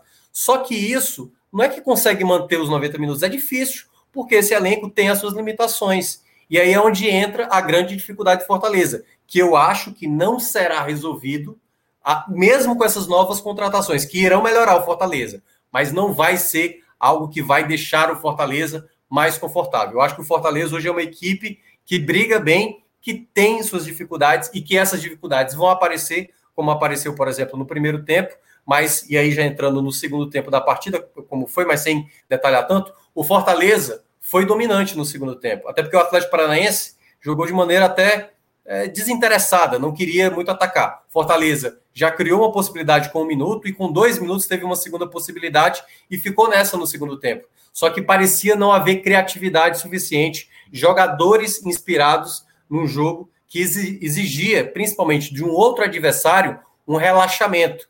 E esse Atlético Paranaense é uma equipe muito focada. Tanto é que na jogada do gol, né, um belo passe do Crispim para o Ederson, né? O Ederson que entrou no segundo tempo, e derrolou o passe ali no meio para o Torres diminuir o placar. E depois, no final, foi exatamente o cenário que eu tinha acabado de escrever. Quando acontece esse gol, a maneira como o Atlético Paranaense reage a esse gol é de uma equipe que sabia do potencial do que o Fortaleza poderia fazer nos minutos finais. E a gente viu nos minutos finais um Atlético Paranaense tendo possibilidade de contra-ataque, algumas jogadas até para matar o jogo, isso de fato aconteceu, mas era o cenário esperado, né? Como aconteceu com a própria Chapecoense diante do Fortaleza, quando fez o 3 a 2 né? Diminuiu o placar, foi para cima e o Fortaleza se fechando. Então, algo natural. Então, para fechar essa parte, é isso. O Fortaleza é uma equipe que sempre vai estar tá brigando, mas que sempre vai esbarrar em alguns momentos seja na desconcentração, como, como aconteceu, seja pela limitação do seu elenco, que por vezes não vai ter peça suficiente para substituir outros jogadores que estão ausentes em, em alguma partida ocasionalmente. É, mas acho que vale, rapidinho, Felipe, é, acho que vale pontuar ainda que mesmo, mesmo perdendo esse jogo, né, como você falou, Minhoca, que é, não dá para dizer assim que ah, esperava se perder, porque não, claro que não. O Fortaleza é o melhor time nordestino no Campeonato Brasileiro, né? Tem um dos melhores ataques, é o melhor ataque né, do Nordeste, é, do próprio Campeonato Brasileiro. E é, alguns um dos ataques, um dos melhores ataques, até tá engasgando, um dos melhores ataques no Campeonato Brasileiro. É, Ainda assim, é, eu acho que vale pontuar que com um elenco extremamente limitado, dá para a gente dizer isso, né? Que ainda que é, o Voivoda tenha chegado e conseguido dar aquele ânimo, aquela, né, aquela levantada e extrair mais né, desse elenco que é limitado, ainda dá para mostrar o Fortaleza como um, uma equipe que está conseguindo jogar muito bem o Campeonato Brasileiro por enquanto, né? E tem numa, numa próxima rodada, por exemplo, né, jogando contra o América Mineiro dentro de casa, uma possibilidade grande para conseguir se é, somar mais pontos e se sair do G4, né, com o desenrolar da rodada, voltar ao G4. Eu acho que o, o Fortaleza está extremamente competitivo e acho que daria para segurar mesmo esse América Mineiro que, desde que enfrentou o Bahia né, na última rodada, começou a ir a engatar. O Bahia acordou, né? É, começou a engatar em uma recuperação. O Bahia ressuscitou Bahia... a América, ressuscitou, ressuscitou a juventude. É impressionante. Necromância. É. Mas assim, é, eu, eu juro, uma coisa que eu falei da outra é vez aqui sobre o Fortaleza é o seguinte: não espere quando vier o jogo teoricamente obrigação, que é o foi a Chapecoense, vai ser o América Mineiro, que ah, não, então aí bota, bota uns três pontos aí. O Fortaleza, como eu falei, o Fortaleza tem dificuldades com algumas peças, com algumas situações de jogo, mas é uma equipe organizada. E essa, uma equipe organizada joga bem, joga bem. E o jogar bem é uma parte do processo.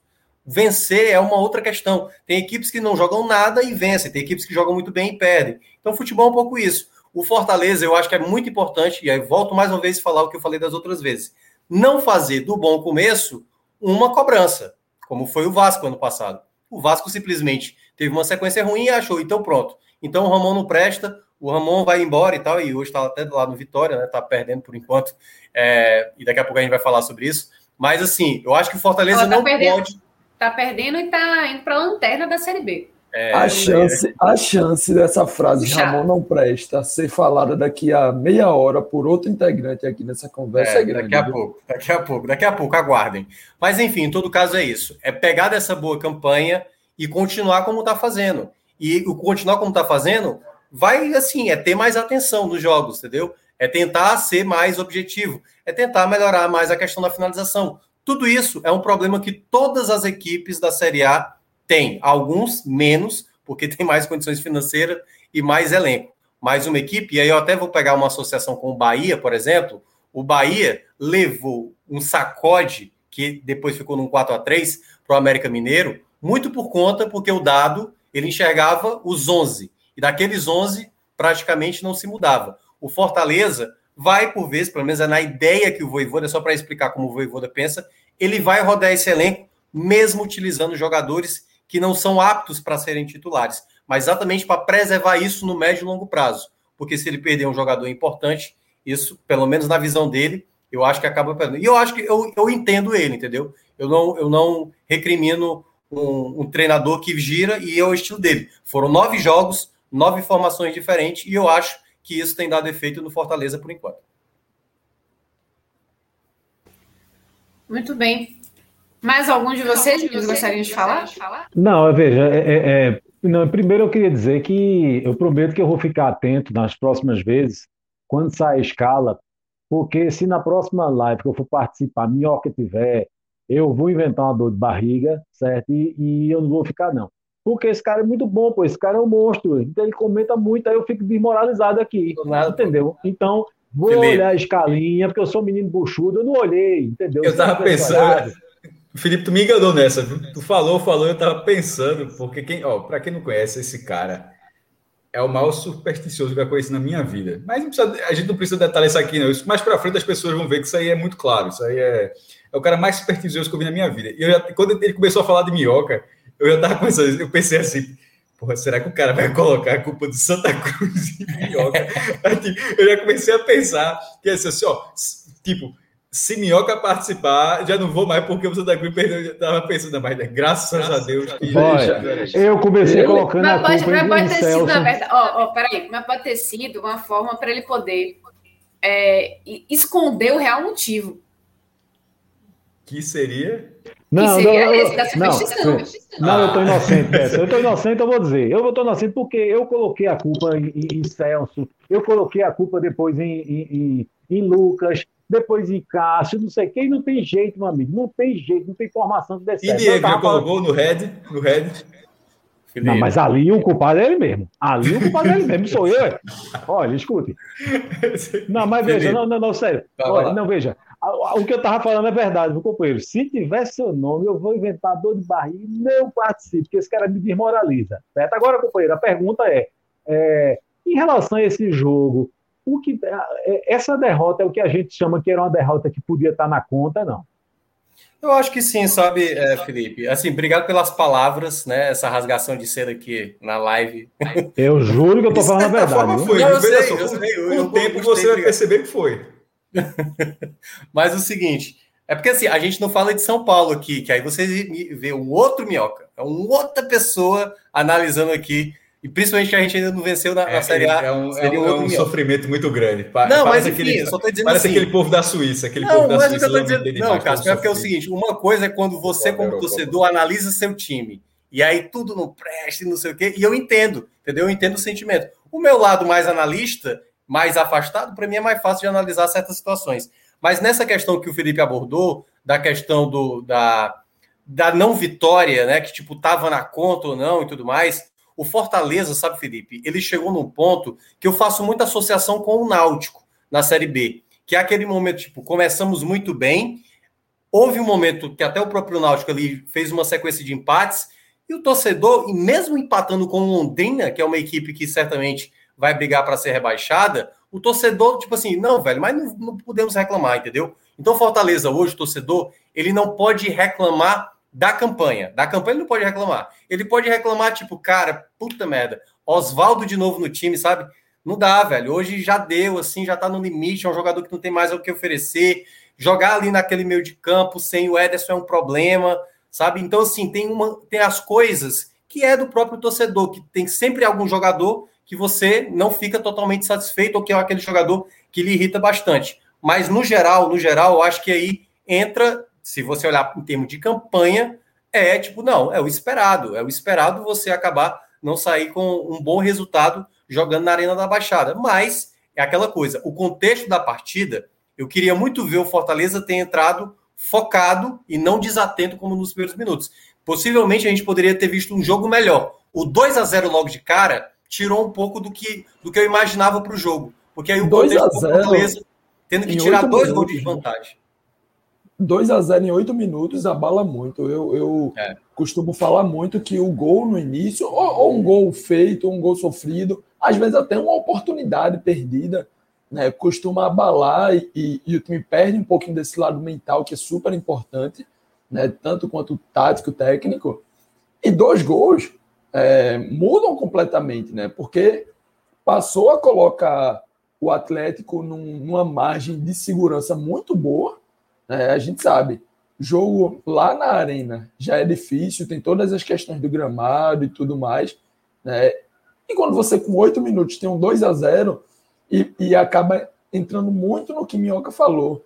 Foi um jogo em que o Fortaleza poupou algumas de suas principais peças. Então, Ederson, que para mim é o melhor jogador da equipe, estava no banco, né? Então você já perde isso, perde um cara que está é um volante, está construindo muito chegando muito ao ataque. Né? Você perde, perdeu o David, estava sem David, que para mim é, é, podemos dizer assim, o segundo, terceiro jogador dessa equipe. Né? Depois aí talvez de Ederson e de Felipe Alves. É, então, assim, com, dois, com oito minutos, você tinha que tirar dois gols, e não só isso. Tinha o fator dos seus, seus principais jogadores também que já não estavam em campo. Então, para a situação de início de jogo, como o jogo se iniciou, acabou sendo uma derrota, digamos, na conta. Mas em outra situação, em uma situação, entre aspas, normal, né, um Fortaleza mais completo, com seus principais jogadores, e, e, e um jogo que você não levasse dois gols com oito minutos, né, lógico que teve o mérito do Atlético e o demérito do Fortaleza, de ter entrado mais desligado, não ter entrado com a intensidade, com o foco que necessita desde o primeiro minuto num jogo de Série A. Mas o restante, a partir desse 2 a 0 o que o Fortaleza fez foi um jogo ainda assim honesto. Né? Teve dificuldade para criar, teve algumas, mas muito também da imposição do Atlético, que baixou suas linhas, né? que deixou o Fortaleza um pouco mais com a bola. A gente está falando de um time que sabe jogar, que tem boas ideias, que tem boas execuções.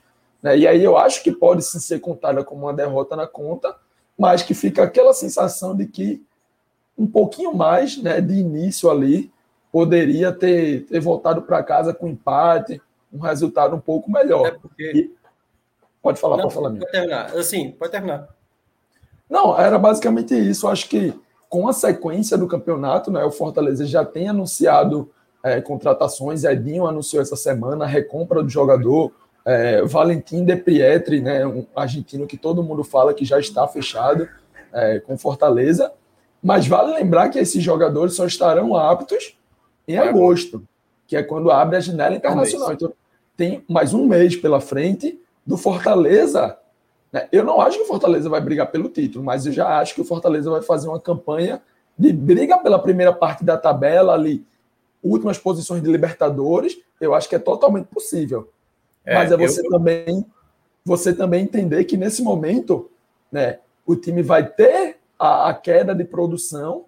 Né? Os, todo mundo está conhecendo mais o Fortaleza, todo mundo está sabendo melhor, e o próprio Fortaleza também vai esbarrar, pelo menos por mais um mês, nessa limitação do elenco.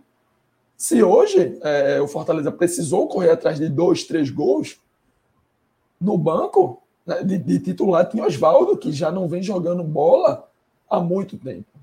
É, não é novidade é. que Oswaldo está em queda. No banco você tinha David, mas um David sendo poupado, então podemos dizer que não estava no seu 100%. Igor Torres, apesar de ter entrado e ter feito gol, e aí mérito por isso, mas não é aquele jogador que Fortaleza pensa, pô, Igor Torres vai vir do banco e vai resolver. E vai trazer um gol e vai empatar uma partida.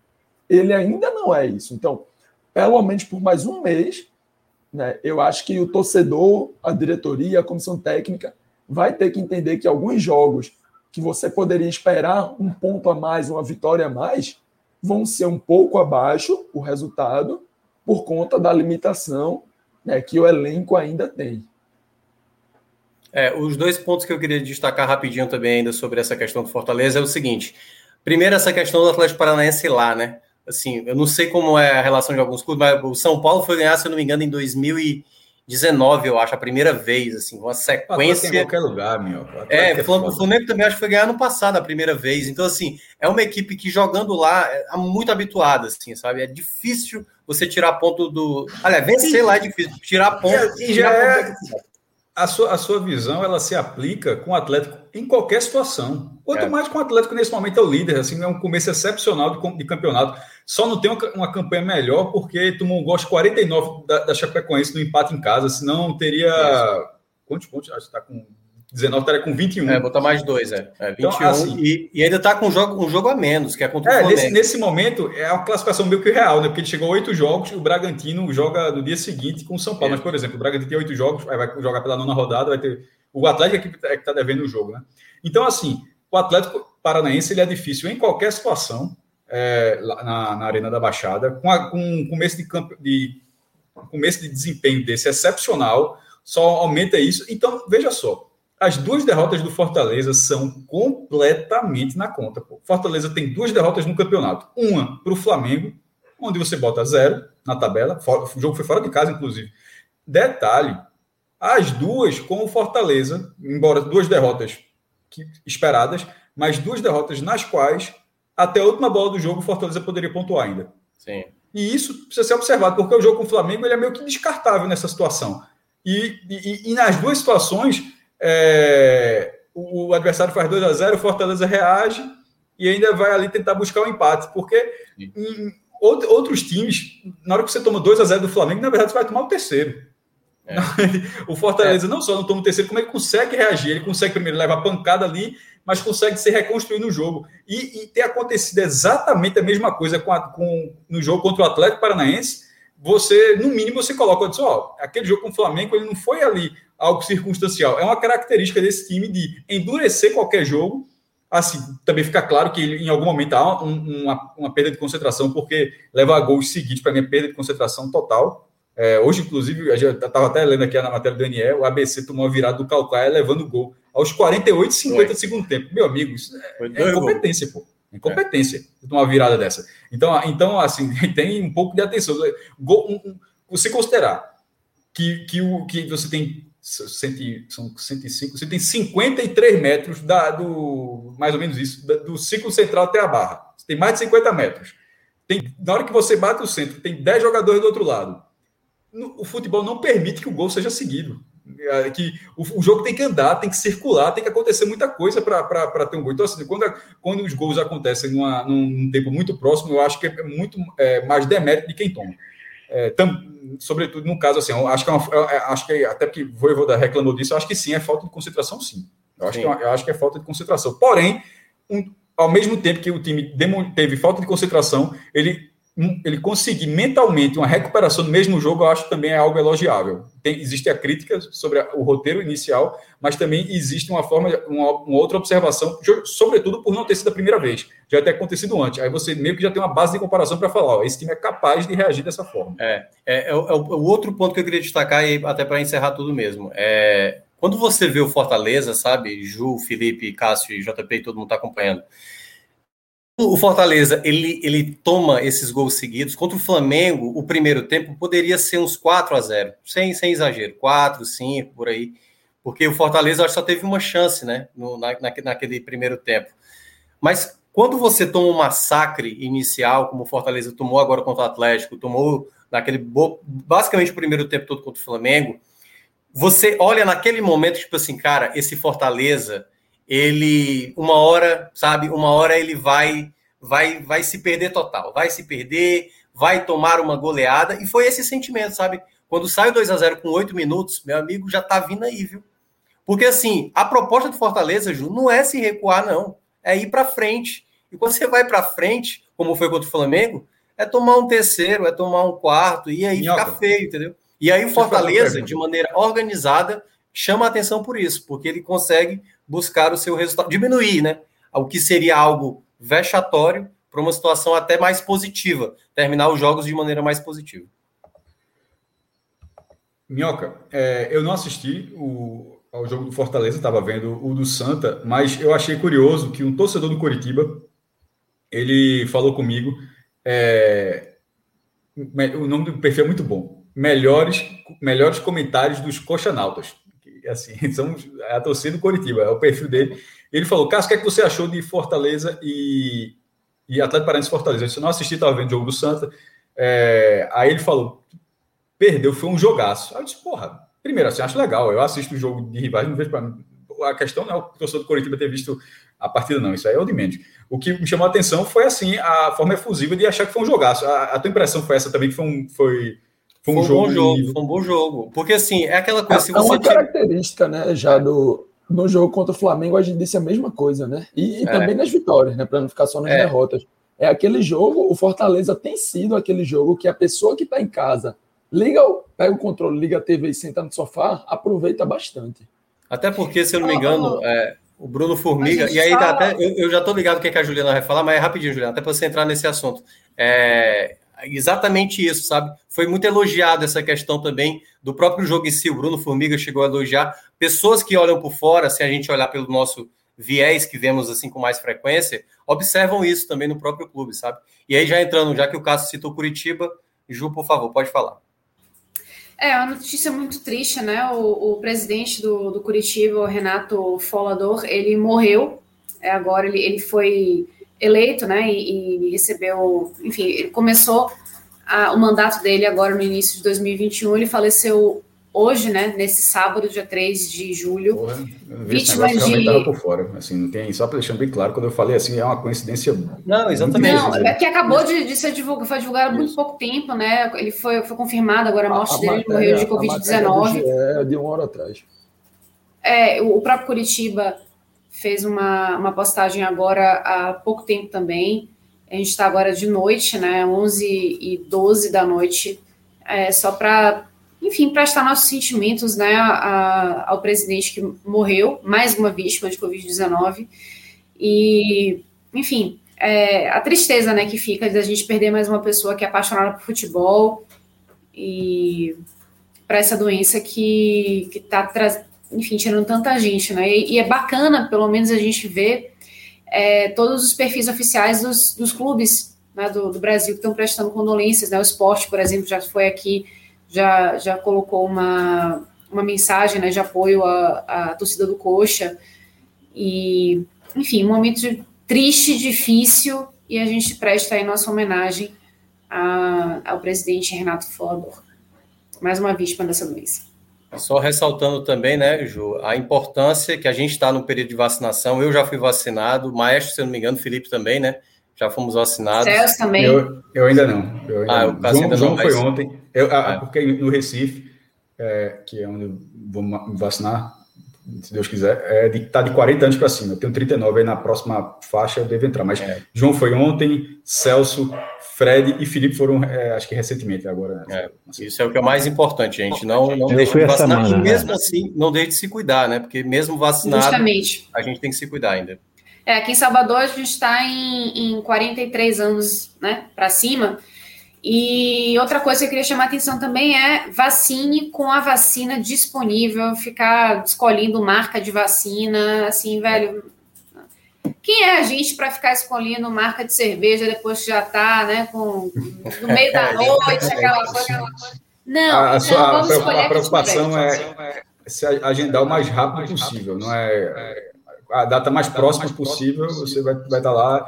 E se a, a, a vacina está lá, ela tem, ela foi testada, tem uma eficácia. E lembrando, e acima de tudo, é um pacto coletivo. Então, a, a, você está vacinado. Quanto mais pessoas vacinadas, mais segurança para você mesmo. Então, assim, não é, não é, não, não é, não é muito brasileiro, mas, enfim, em algum momento, em algum momento a gente vai chegar nesse ponto é algo para você e para os outros. Ah, você vacinado, você está protegendo a si e, a, e, aos outros, e aos outros não é só parente e amigo, não. É aos outros, é qualquer outra pessoa que você nunca viu na vida, é. mas que você pode circular em qualquer situação. Então, enfim, é um pacto coletivo. A gente só vacina, se vacine e vamos sair dessa. Entendi, já, já, já, já é mais rápido não, possível não, não dá para falar, porque, porque já, não, essa situação não é rápida, a gente está dois anos nisso já. Mas é, não, tentar sair em algum momento. É só porque esse tema que Juliana tocou é muito importante, porque é, é, isso tem acontecido, né? Pessoas é, é escolhendo vacina, tipo assim, é, não vou me vacinar agora, porque se eu for vacinar agora vai ser tal vacina e tal vacina eu não quero, eu quero esperar tal. Né? Então, algumas prefeituras, inclusive, é, dizendo assim que quem escolher vacina vai para o fim da fila, tá? Yes. Então, enfim, aí, aí foi, achei importante tocar nesse, nesse tema aí. E só para descontrair um, um pouquinho também, eu queria dar um recado para meu amigo, meu grande amigo Cássio Zirpoli, e na próxima vez, companheiro, que tiver assim no mesmo horário, é uma dividida aí entre o jogo do Santa Cruz o jogo do Fortaleza, ou do Bahia, ou do Central de Caruaru, pode, pode assistir o outro, companheiro. Deixa, deixa o Santinha, pode assistir Mas, o outro. Mas, deixa eu te falar uma, que eu acho que foi vacilo meu. Primeiro, tá, eu, é, já vi muitos jogos com tela dividida na minha vida cara está vendo na televisão, está vendo no computador, divide no computador.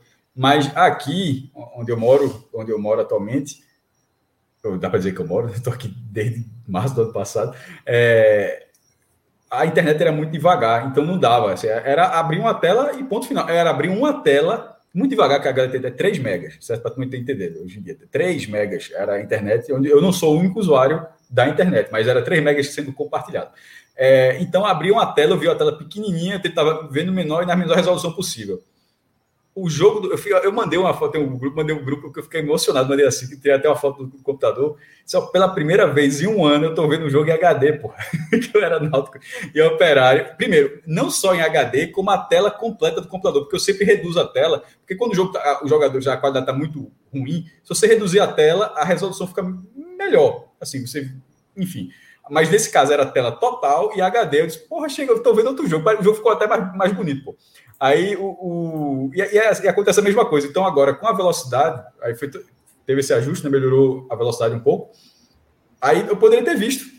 Na verdade, eu poderia ter visto o jogo do Santa e poderia ter visto o jogo do Fortaleza com duas telas, deixando o som do Santa, prestando mais atenção, tela maior, como já fiz em outras oportunidades, mas realmente, pelo falta de costume, eu não fiz porque eu estava tão acostumado de ser só uma tela o ano que eu nem lembrei que, que, que hoje eu poderia ter feito isso. Foi vacilo meu, na verdade. mas, mas obrigado pelo conselho. É, enquanto isso, né, da live rapidinho, né? É isso, Vitória empatou com Bruno Oliveira de falta, tá um a um. Golaço. Por exemplo, tô com a telinha do Vitória aberta. Nesse momento ah, eu não estava no jogo ah, porque eu estava falando. Aí se eu, se eu ficar falando, vendo o jogo, tem um, tem um risco quer de você dizer, trocar. Quer dizer que o golzinho do Vitória saiu na hora que você não estava vendo, é isso mesmo? É, não, não tem não, não. Não vi, não, não vi o gol do Vitória, não. Até porque aí eu tô na tela. Nesse momento aqui eu tô falando com vocês, tá a tela do, do, do StreamYard, que a gente Agora, utiliza, tá toda aberta. Sabe o que é aqui, aqui nos comentários. Eu vou botar aqui e dizer para você não assistir mais esse jogo, viu, Cássio? Pois eu vou botar a tela do Vitória, pronto. Eu tô falando aqui, tô, nesse momento agora, eu tô falando olhando Vitória aqui, ó, vai bater escanteio aqui, ó. Pronto, tá ó. Certo, Prata na se o Vitória levar um gol agora, tá na sua conta. Ah, o Prata ajeitando a meia. Tô vendo o jogo é. do Vitória agora. O jogador do Goiás Agora, sabe o que é que me frustrou quando saiu o segundo Vitória? Não foi o Vilar passar atrás, porque ele passou atrás de você antes, Ju. E aí, na hora do gol, não passa ele girando a camisa, sabe? Só de cueca. Então, Ei, não... calma. Não, aí foi só, foi, foi só no jogo que deu. É, escanteio, tirou o goleiro, o rebote do Vitória. Pronto, agora temos um narrador. Né? É, o narrador. Jogo agora. Agora é pra secar. Não, o, o cara tá secando, pô. Eu não sei se é ao vivo, pô. Não, eu acho que isso aí a gente vai tomar nota, hein? Não pode um negócio desse, não. Se Vilar aparecer atrás sem camisa, a gente toma banda da Twitch, pô. Eita! Não, mas aí pode ficar tranquilo que, que é só em Copa do Brasil, quando consegue uma eliminação do Internacional, né? Lá vem o Goiás. Ó. Lá vem o Goiás. Mas vamos, é o vamos seguinte, aproveitar, deixa, deixa. Meu amigo. Eu, eu posso jogar dois minutos de água suja aqui, não? Já, já virou, né? Peraí, Já pô, tem os é. melhores e piores Não. do Fortaleza ainda. Você é verdade, é não- Ah, então, verdade. vai, vai-se embora. Vamos fechar e depois a gente vai para E a gente ainda vai falar um pouquinho de Série B, porque tem muito jogo aí também, Não, não, tem, vitória. Exatamente, exatamente. Mas fala aí, Minhoca. Então vamos lá. Assim, os destaques para mim, né? Os jogadores que acabaram indo bem na partida, né? Cara, eu, eu gostei muito da, da partida do. Assim, gostei meio que não gostando, né? Vai ali na, na terceira colocação do pódio.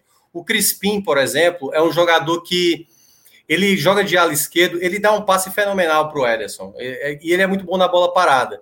Mas eu acho que por vezes é um problema, porque quando o Fortaleza joga com Vargas no meio, de vez em quando não dá a dinâmica necessária. E eu acho que ele é um jogador, se ele jogar mais próximo à meta do gol, aos atacantes, ele poderia ser um jogador mais efetivo, sabe? De um chute de fora da área, um passe.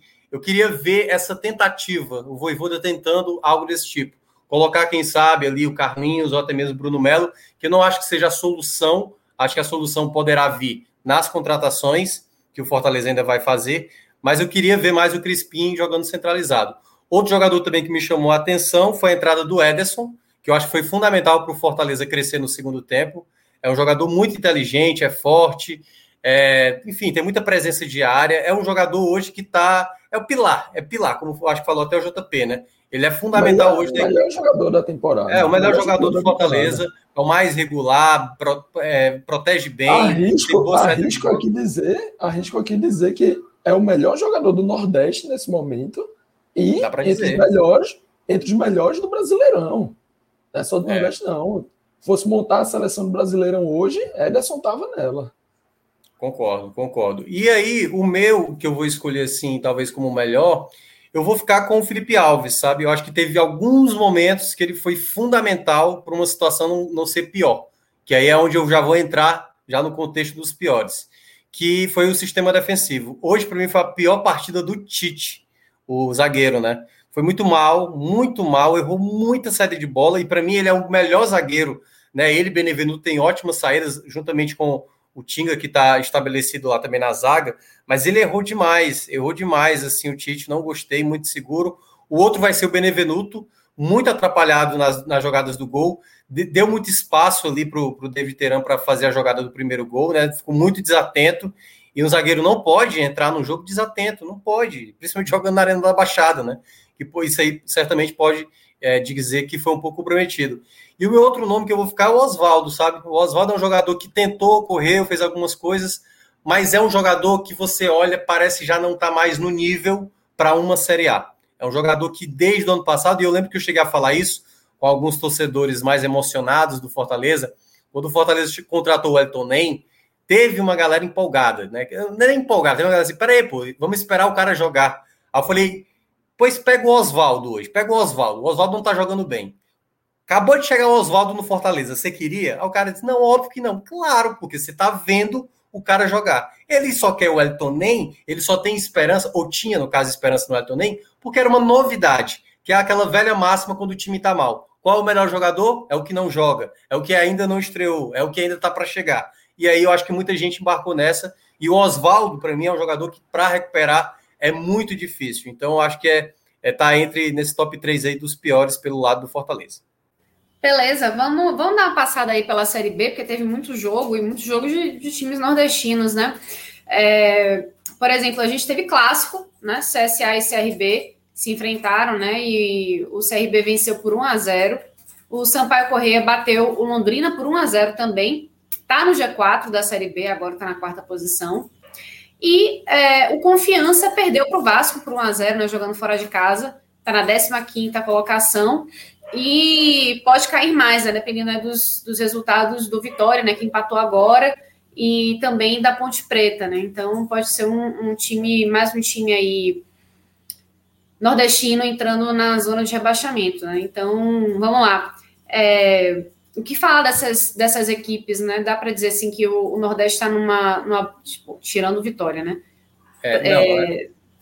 Tá numa, é, numa fase ok, né? Confiança é. também não tá muito bem nas pernas, não, mas. Não, assim, tem um detalhe, né? A gente tem CSA, confiança e vitória ali, na boca, né? Vitória que não me venha tomar o gol agora que eu tô falando e vai perder todo o áudio depois. Então, os três estão fora da zona do rebaixamento. E temos dois no G4, com o CRB na quinta colocação ali para entrar. Então, assim, tem três brigando na parte de cima e três brigando na parte de baixo. Então tá, tá meio a meio, né? Dos seis que estão disputando. Mas eu, gente... eu, eu, destaco o Sampaio. O Náutico é um destaque desde, desde, a primeira rodada. Veja só, o Sampaio ele conquistou Virou 13 dos últimos 15 pontos. Virou Primeiro, não é a primeira.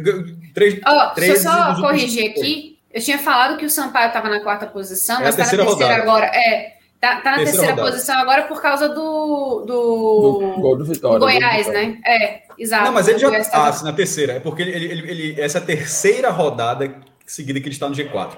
Na ah, primeira, sim. ele tinha ficado em quarto lugar com a mesma pontuação. Na última, ele ficou em quarto lugar com dois pontos. E agora, nessa situação, ele está tá subindo já uma posição, tá? como você falou, para o terceiro lugar. Isso. É, e, e, assim, 13 em 15 é uma sequência muito forte com três vitórias. A questão do Sampaio, quando eu falo assim, a história ensina, nessa, eu falei lá com o Santa, que a gente estava dizendo, a bronca, e nesse caso é no mau sentido, mas vale pelo menos a atenção, é que o Sampaio Correia é, é, é, quase uma instituição nacional, o arranque do Sampaio Correia na Série B, meu irmão. Assim, é impressionante como o Sampaio Correia ele entra no G4 em algum momento, assim, sem, sem que a gente. Não é que não seja do nada, não. É porque a gente tem que, de repente, não estava acompanhando tudo de perto para não saber o que aconteceu. É, eu não vou até falar como a gente foi. É a mesma, a mesma coisa, o Fortaleza está no G4, de repente está fora do G4, aí alguém de alguma mesa redonda do Sudeste. Por que, que aconteceu com o Fortaleza? Que não estava tão bem. Pô, você não estava acompanhando. Aconteceu porque perdeu um jogo e tal. Então, assim, é falta de informação. Então, nesse caso, o Sampaio me colocando nesse prisma, é, de repente, eu não sei exatamente o que aconteceu, mas é muito recorrente. O Sampaio Corrêa, ele, ele, ele já teve muitos, muitos cenários de, de, de aproximação do G4, de fazer você acreditar.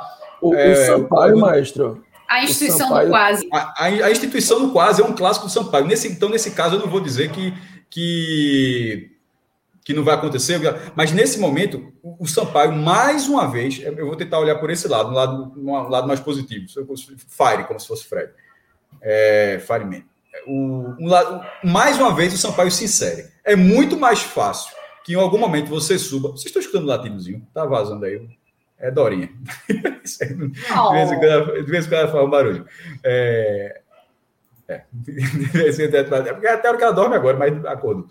O, não vou dizer que é muito mais fácil você brigar pelo acesso todo ano você bater na trave do que você ser o que o CSA foi em 2018. CSA estava lá na D, foi para C, jogou uma vez a segunda divisão, enquanto o rival CRB estava anos e anos e anos ali na zona intermediária, o CSA jogou uma vez os pontos corridos, subiu direto. Aquilo ali é acaso.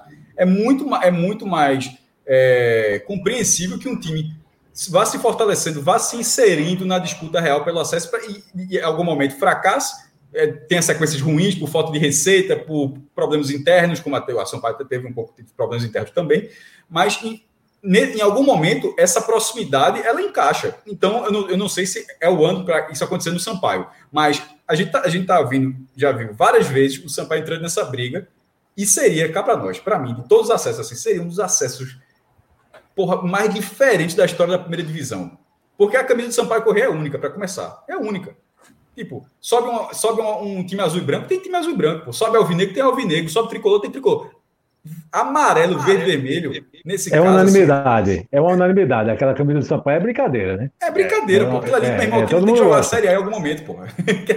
Isso seria, meu irmão, é, seria um negócio assim fantástico. E outra, sem contar que o estádio é um estádio que tem porte de primeira divisão. O Castelão é um estádio enorme, então não seria, um, não seria uma praça com joguinhos aqui, não, seria uma praça com, com um estádio considerável.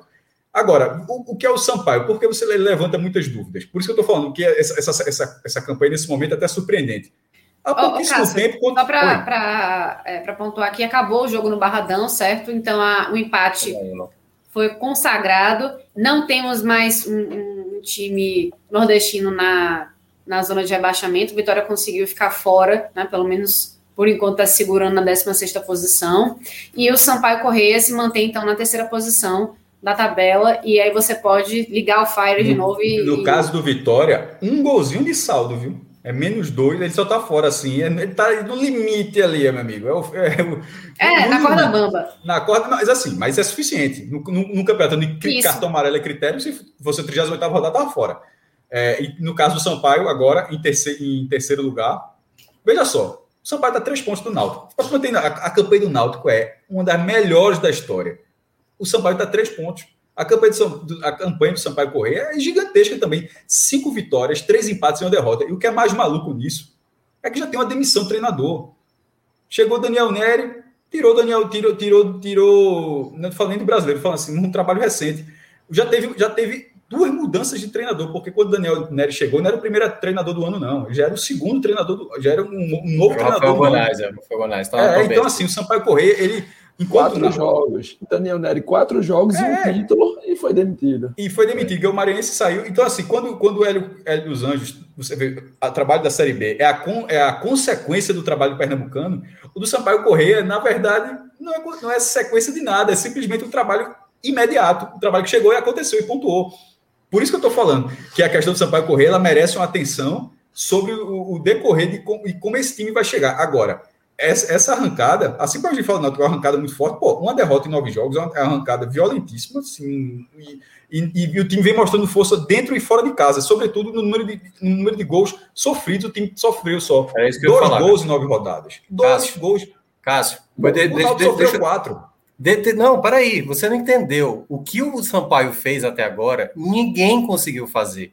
Aliás, estou até sugerindo pauta para o NA45 Desde agora. 2006, Ni- Nenhuma equipe chegou com nove nem jogos tendo Corinthians tomado dois 2008, gols. Zero, zero. Ó, é, Chapecoense. Chapecoense do ano passado. Meu amigo, foi a. Chape, a Chape tomou cinco no primeiro turno. Ó, a- é, exatamente. Mas a Chape, a Chape, nos nove primeiros jogos, tomou três gols. E aí a gente tem o Goiás, o Goiás que tomou esse gol agora, tomou quatro, né? Então, assim, a- o Sampaio é a primeira equipe nos 16 nove primeiros jogos. E no- Desde 2006 para cá, ninguém chegou nos nove primeiros jogos tomando apenas Alô, dois gols. João, do E NE detalhe, 45. Era, Respeita o do painho, rapaz. Além Eu disso, não é só isso, não é só isso. Desses nove jogos, em sete não tomou gols. Só outras três equipes conseguiram essa proeza. Deixa eu só pegar aqui para não falar o nome dos times errados. E aí, ó, quem Eu, foram eu vou gravar para vocês aqui a pauta. Eu Vou, eu tô- vou, vou mandar aqui no grupo, no grupo do NE 45 a pauta. Eu vou, eu vou falar para vocês o que eu vou dizer para João. Eu vou gravar aqui. Pronto. João, tô mandando áudio aqui no meio da live. No meio da. É verdade, tô no meio da live aqui.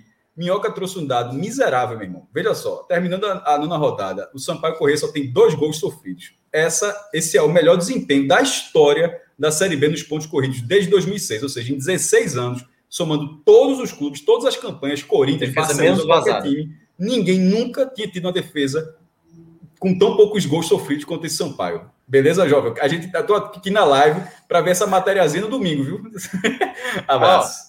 Ó, e você vai Mandei que mesmo mandar aqui, vai. Você vai ter que mandar outro áudio, porque é o seguinte: Me diga que eu mando, esses- sabe? Porque já tá, É. já tá aqui, o celular tá na mão. do- dos nove jogos, sete ele não sofreu gol. E igualou ao Havaí de 2006, ao Vasco de 2009 e a Chapecoense de 2020. Só essas equipes, nos nove primeiros jogos. Repete é aí, por favor. Havaí Ó. 2006.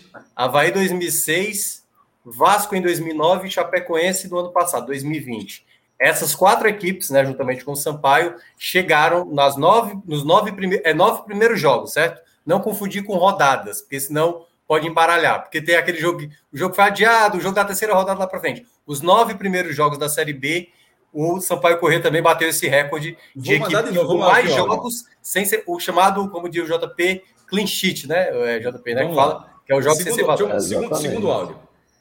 Áudio complementar, do- da mesma situação. Desses nove jogos, João, o Sampaio não sofreu gol em sete. Até hoje, isso só tem acontecido com três times, ou seja, ele igualou o recorde que era do Havaí em 2006, Vasco em 2009 e Chapecoense em 2020. Ou seja, além do recorde da defesa menos vazada, também tem um recorde de mais jogos sem sofrer gols nessas nove, nove rodadas. Isso aí para completar a matéria. Tá pronto, é só bater, jovem. É só bater o texto. Abraço.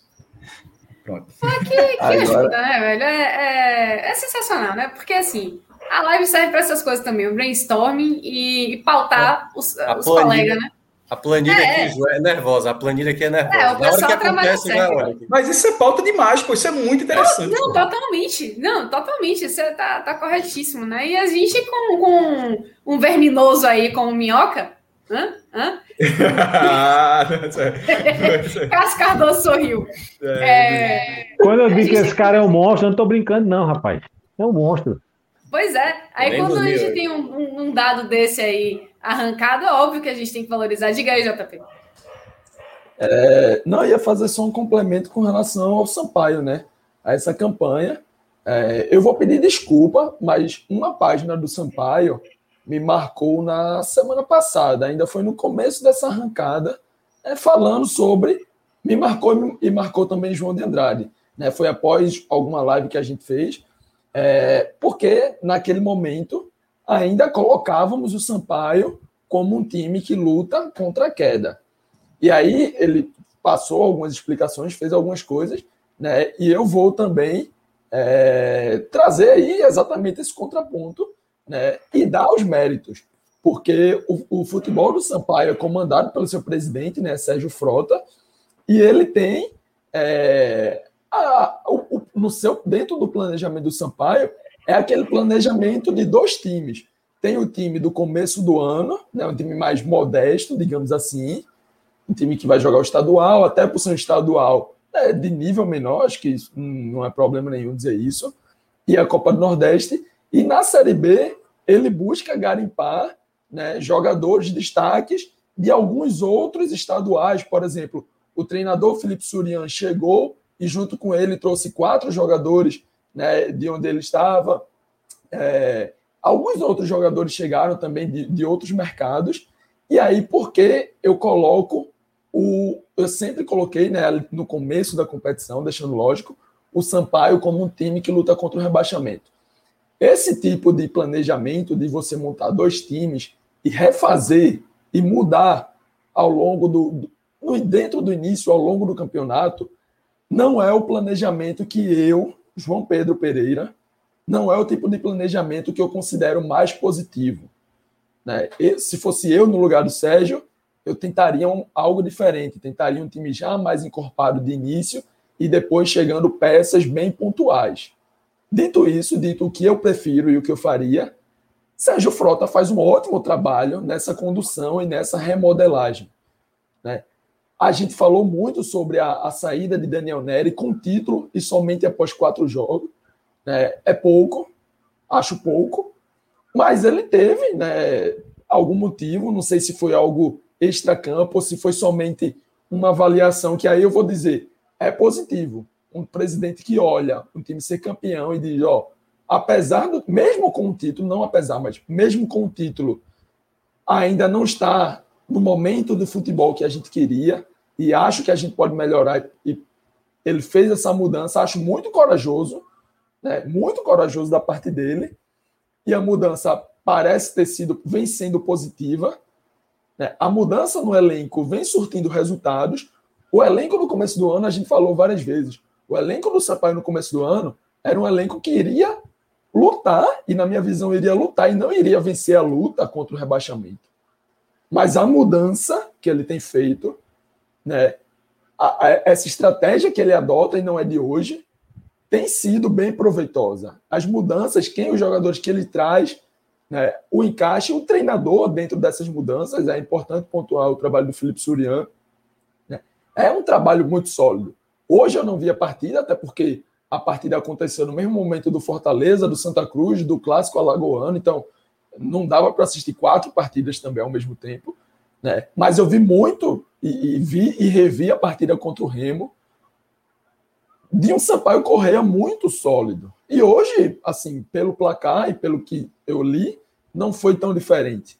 É um time que os méritos defensivos, né, são muitos. Apesar de lá no ataque nem sempre ter o melhor desempenho, mas na partida contra o Remo, por exemplo, foi um time que passou perto de 60 minutos aí sem sofrer.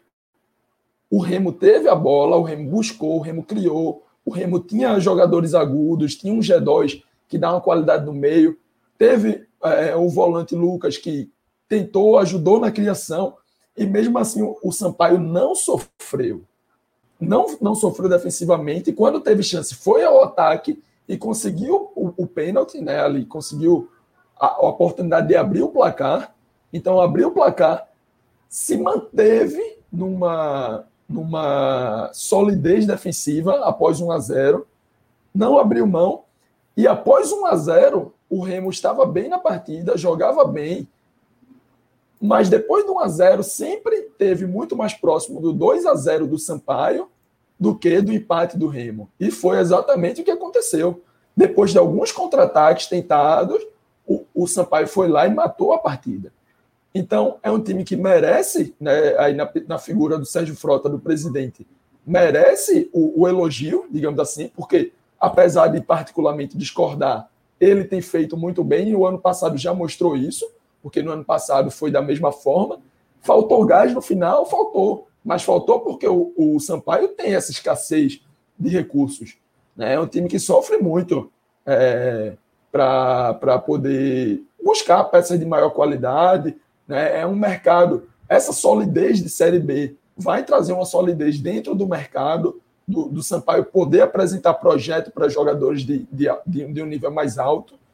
Né? Então, tudo tem sido conduzido de forma bem positiva nessa Série B pelo presidente, e aí sim merece todos, todos os méritos. Né? O trabalho que tem se desenvolvido em campo, ele enxergar essa saída do Daniel Neri, mesmo com título, e trazer o Felipe Surian, que estava no Rio de Janeiro, né, na Portuguesa do Rio de Janeiro, com, com sendo já eleito o melhor técnico do, do campeonato. Então é um time, um time que tem muitos méritos e, assim como o Maestro e assim como o Felipe Assis, eu fico muito na torcida para que esse mérito, em breve, né, de preferência esse ano, vire um acesso. Bom, é, ainda falando de Série B, vamos aqui né, dar as boas-vindas para o nosso outro analista, né? Que eu falei Bonito. que ia chegar mais gente, né? Para falar Bonito ele, pô. Demais, pô. Vitor é Vilar, seu microfone aberto para você falar desse empate heróico, ou talvez não tão heróico assim, do Vitória. E, enfim, um a um, né? Com o Goiás jogando em casa, se livrou da lanterna, Ju, se livrou da zona de rebaixamento. Diga só para. Porque na hora que entrar o Vitória aqui vai ser um trem. É, eu, eu, tô, eu, tô, eu tô, tô afim de ver. Mas só responder uma pergunta de, de Jéssica Sotman, não sei como é que é exatamente, que ela perguntou algumas vezes aqui se o Sampaio já está no modo trabalha com taça o cavalo paraguai. Mas é exatamente o que eu estava falando, Jéssica, é, em relação a ficar atento, porque a gente já viu outras vezes o Sampaio ter essa, esse tipo de arrancada, esse tipo de momento, pisar no G4. O Sampaio já pisou outras vezes no, no G4. E eu, eu, até brinquei, a gente estava brin brincando com o Felipe ali, toda vez aponta ao contrário, mas é porque é invertida a câmera. O que a gente estava brincando era justamente que a camisa do Sampaio uma hora vai pisar na, na primeira divisão. Gostaria, gostaria muito de, de assistir, mas eu não faço a menor ideia do quão diferente essa campanha agora é diferente dos últimos anos, onde o clube já teve arrancadas desse momento e de repente faltou gás. Tomara que em algum momento não falte. Nesse momento, os dados que Minhoca trouxe, os dados defensivos do time, é uma estabilidade inédita. Não é que seja boa, é algo inédito. Então, tem sim um ponto interessante. E sobre o Sampaio, quando ele chega, geralmente ele dá uma beliscadinha, né? Campeão é. da Série B de 72, da C de 97 e da D de quando, meu Deus? 2000 e alguma coisa. 2012, sei é. lá, não lembro, mas enfim, mas já é campeão. É, é, o único time que tem não três títulos nacionais, mas três títulos do Campeonato Brasileiro, especificamente nas suas divisões. E agora, agora é a hora do co-irmão. É, é isso. Liga lá, Vila. Pois é, rapaz. Sábado é tá se tornando aqui uma, um dia meio chato, né? Porque tem o Santa primeiro. Sábado passado foi assim: teve o Santa primeiro, aí Felipe vai lá lamentar bastante vai dar uma, uma chorada, vai ficar pé da vida, né? Eu também. Aí depois vem eu aqui arrematando tudo também, pé da vida, reclamando, chateado. Mas hoje até podia ser pior, viu? Inclusive. É... De novo isso, a turma tá dizendo que era pior que ser rebaixado. Vou nem trazer essa discussão. Teve uma discussão dessa da terceira divisão que foi, que foi assim, meu irmão. Ô, companheiro, é o seguinte: você, você começou falando, né? Eu pensei que você ia reclamar do Vitória. Eu tava me contorcendo aqui para perguntar: quer trocar, não?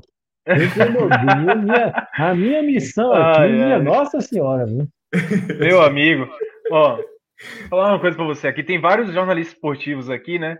Não sei se todo mundo já trabalhou impresso, Cássio já, Felipe já, né? Juliana. Eu não. Enfim, tem. Mas eu sei pois como é. é. Pois é, você tem noção, né? Rapaz, hoje foi aquele dia que você refaz o lead de última hora, refaz a matéria toda de última hora, porque foi um jogo daqueles, velho. Eu tava, eu tava, tô- eu tava aqui de plantão, né? Tô ainda, na verdade, né? Tô aqui me dividindo aqui, olhando as notícias, esperando o Ramon publicar a coletiva, aquela coisa. E aí, velho, te contar um negócio. É, durante o, o segundo tempo, né, o Vitória tomou o gol aos nove minutos, abriu o placar o Goiás, e aí com isso o Vitória tava indo pra lanterna, simplesmente indo pra lanterna. E aí, pô, é aquela coisa, né? A matéria ia ser o quê? Vitória na lanterna, alerta ligado, não sei o que, aquela coisa toda. E aí na. Foram, foi meia hora mais ou menos. Vitória na lanterna, alerta ligada, eu entendi aqui. Gostou, gostou, gostou? Sério. Muito bom, né? Vitória na lanterna. Enfim, cara. Aí, 30 minutos depois, meia hora depois, ou seja, teve meia hora de sofrimento ainda, rapaz. Meia hora de, de, de tiro, porrada e bomba. Literalmente também, porque teve um chutaço de Ney na trave, teve uma cabeçada maravilhosa de David na trave, teve cabeçada de Raul Prato na trave. Vitória botou três bolas na trave eh, depois do gol do Goiás, cara. Três. Aí, depois de meia hora de sofrimento, saiu um gol de Bruno Oliveira belíssimo de falta, que tirou o Vitória da zona de rebaixamento. Ou seja, não só da degola, viu? Da, da lanterna, é bom dizer isso. Não foi só da, da, da lanterna, não. O Vitória saiu do Z4, velho. Você tem noção Mas eu vou que é cear esse aqui, viu? O Vitória, o Vitória está em 16 com a pontuação de lanterna. É. Porque nesse momento, os últimos cinco colocados da segunda divisão têm a mesma campanha. É um negócio impressionante, porra. É. Uma, E uma uma vi- vitória- uma- uma Isso não é inédito, não. Minha gente, vocês já viram isso? Não é inédito. Olha a cara de minhoca, deve estar vendo a planilha já, meu irmão. Buscando aqui. Como é, como é, eu tava vendo, É, tentando acertei, o homem tá acertei, nervoso. eu tava Como é a pergunta? Faz de novo aí. A zona de rebaixamento todinha tem a mesma pontuação. Os cinco É, que aí eu acho que é errado. Acho que isso é Os cinco, os cinco últimos, na verdade. Vitória É, primeiro assim, em nona rodada, eu acho que é raríssimo. Acho que nunca aconteceu. Vou olhar aqui, confirmo já. E, e o que separa o Vitória arrisco a- do. É, mas arrisco a dizer que separa isso o nunca aconteceu, não. Não. É, é difícil. O que separa o Vitória desse, desse grupo aí é justamente um gol que tem é, a mais de saldo, né? É, é negativo. Os do- todo mundo tem gol negativo. O Vitória tem menos dois e a galera tem menos três. Ou seja, é, rapaz, é uma situação bem, bem delicada do Vitória. Agora, eu, eu não consigo tirar, cara, apesar do empate ter sido muito importante no finalzinho, eu não consigo tirar é, a crítica do time, não. O time foi muito mal mais uma vez. É, eu posso.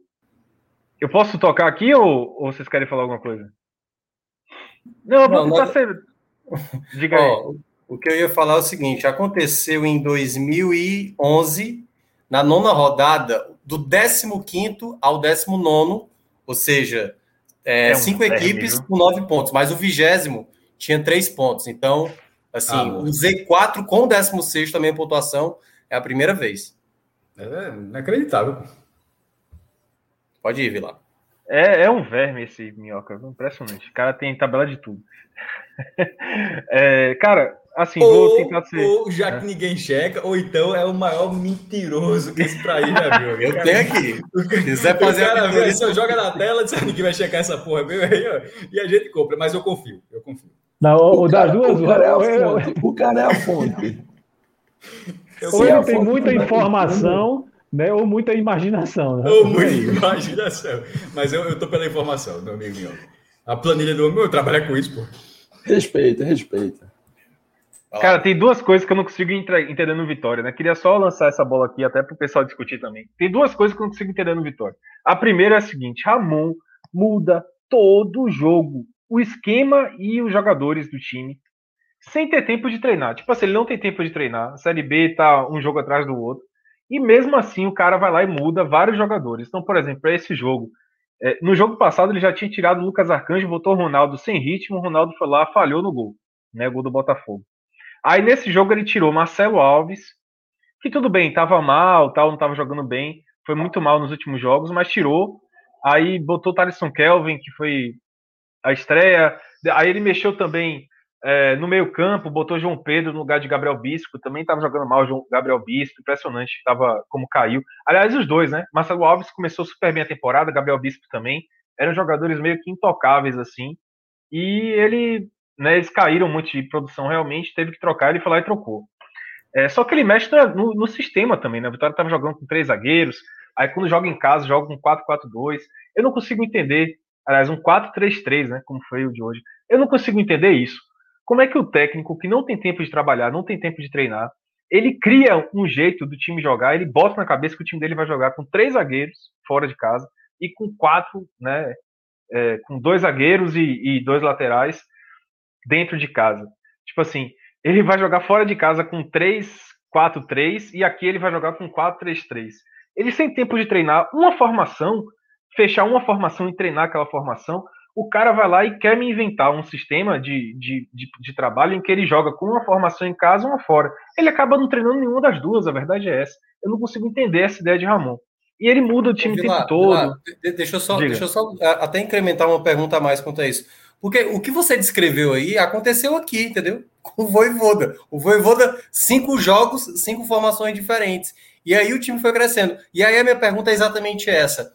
É, o quanto essa, essas modificações que ele faz, do formato em casa ou fora de casa, não é o Ramon tentando encontrar um time ainda. Porque o Vitória não está bem, entendeu? Então não é. E aí a pergunta que, de quem não está acompanhando: será que não é o próprio Ramon tentando encontrar o time ideal na cabeça dele, ou é, na verdade, uma, uma enfim, uma lambança que ele está fazendo jogo após jogo, como você parece estar dizendo?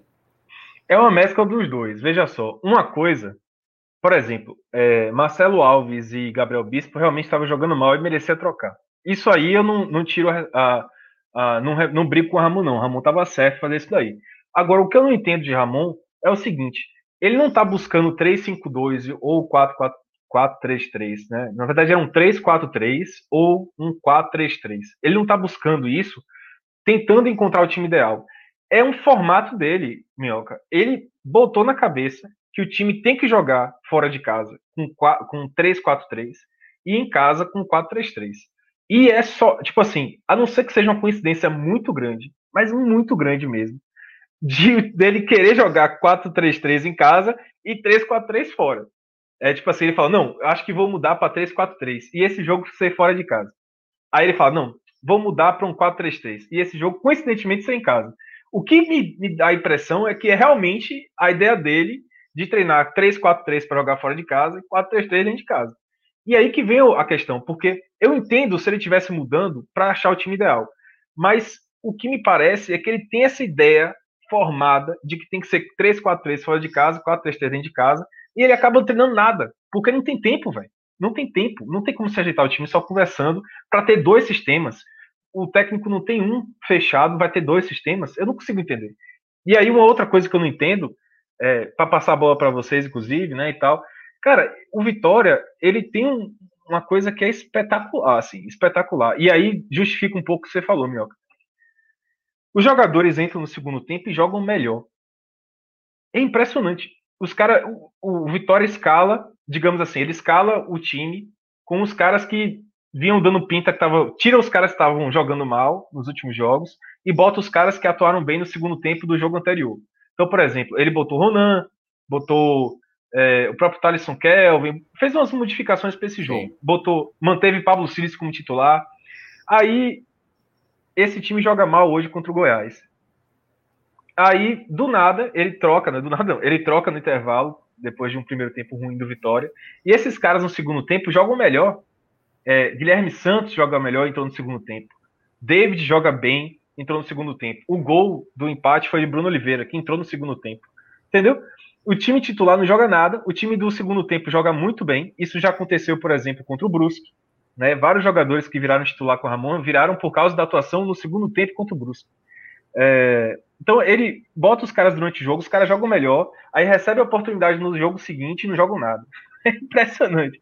Então, é, o Vitória tá com essa fase agora de dos caras que dão pinta de titular porque jogam bem no segundo tempo, aí quando são titulares não jogam nada. Então não consegue ter padrão de jogo, né? Ramon de fato ainda tá tateando muito porque os jogadores não dão resposta, eles recebem a oportunidade de titular e não dão resposta. Então, é uma mescla dos dois. Agora, o que me irrita muito é essa coisa dele querer ficar botando. Cara, escolhe. É 3-4-3 que você quer jogar. Joga assim o jogo todo, todos os jogos. Aí você vai ver. Contra o Confiança, próximo jogo. vai ser fora de casa. Eu lhe aposto aqui, Minhoca. É, 3, 4, 3. Aposto que vai ser 3-4-3. Quer apostar quanto? Não, eu não aposto porque geralmente quando eu aposto eu perco. Por isso que eu, enfim, eu não acabo não apostando. Mas eu tenho uma outra pergunta quanto ao Vitória. Eu cheguei a falar aqui na segunda-feira, Vilar, é, até o Cardoso estava participando, que o que mais me preocupa no Vitória é o sistema ofensivo. É uma equipe que não consegue passar muita segurança no, no setor que é fundamental para você sair dessa situação, sabe? Então hoje foi num gol de falta, até você falou, teve três bolas na trave e tal. Eu queria perguntar exatamente isso. A partida de hoje deu uma perspectiva melhor do setor ofensivo para o Vitória? Não. Cara, cara, no primeiro tempo foi um horror. A risada já disse. Cara, no primeiro tempo foi um horror. Se você for olhar inclusive, Twitter, a galera falando, o primeiro tempo deu ódio, cara, deu raiva, porque é, o Vitória teve muita posse de bola. Esse é um problema sério do Vitória. O Vitória tem muita posse de bola. É, hoje, por exemplo, contra o, o Goiás, o primeiro tempo foi toda a bola do Vitória, assim, ficou muito tempo com a bola. E o Vitória geralmente tem a bola, né? O Vitória é um time que com o Ramon tá jogando com priorizando a posse de bola. Só que a dificuldade técnica do time é tão grande, cara, tão grande, que não conseguem criar. Então, por exemplo, no primeiro tempo, o Dinei ficou muito isolado, muito isolado.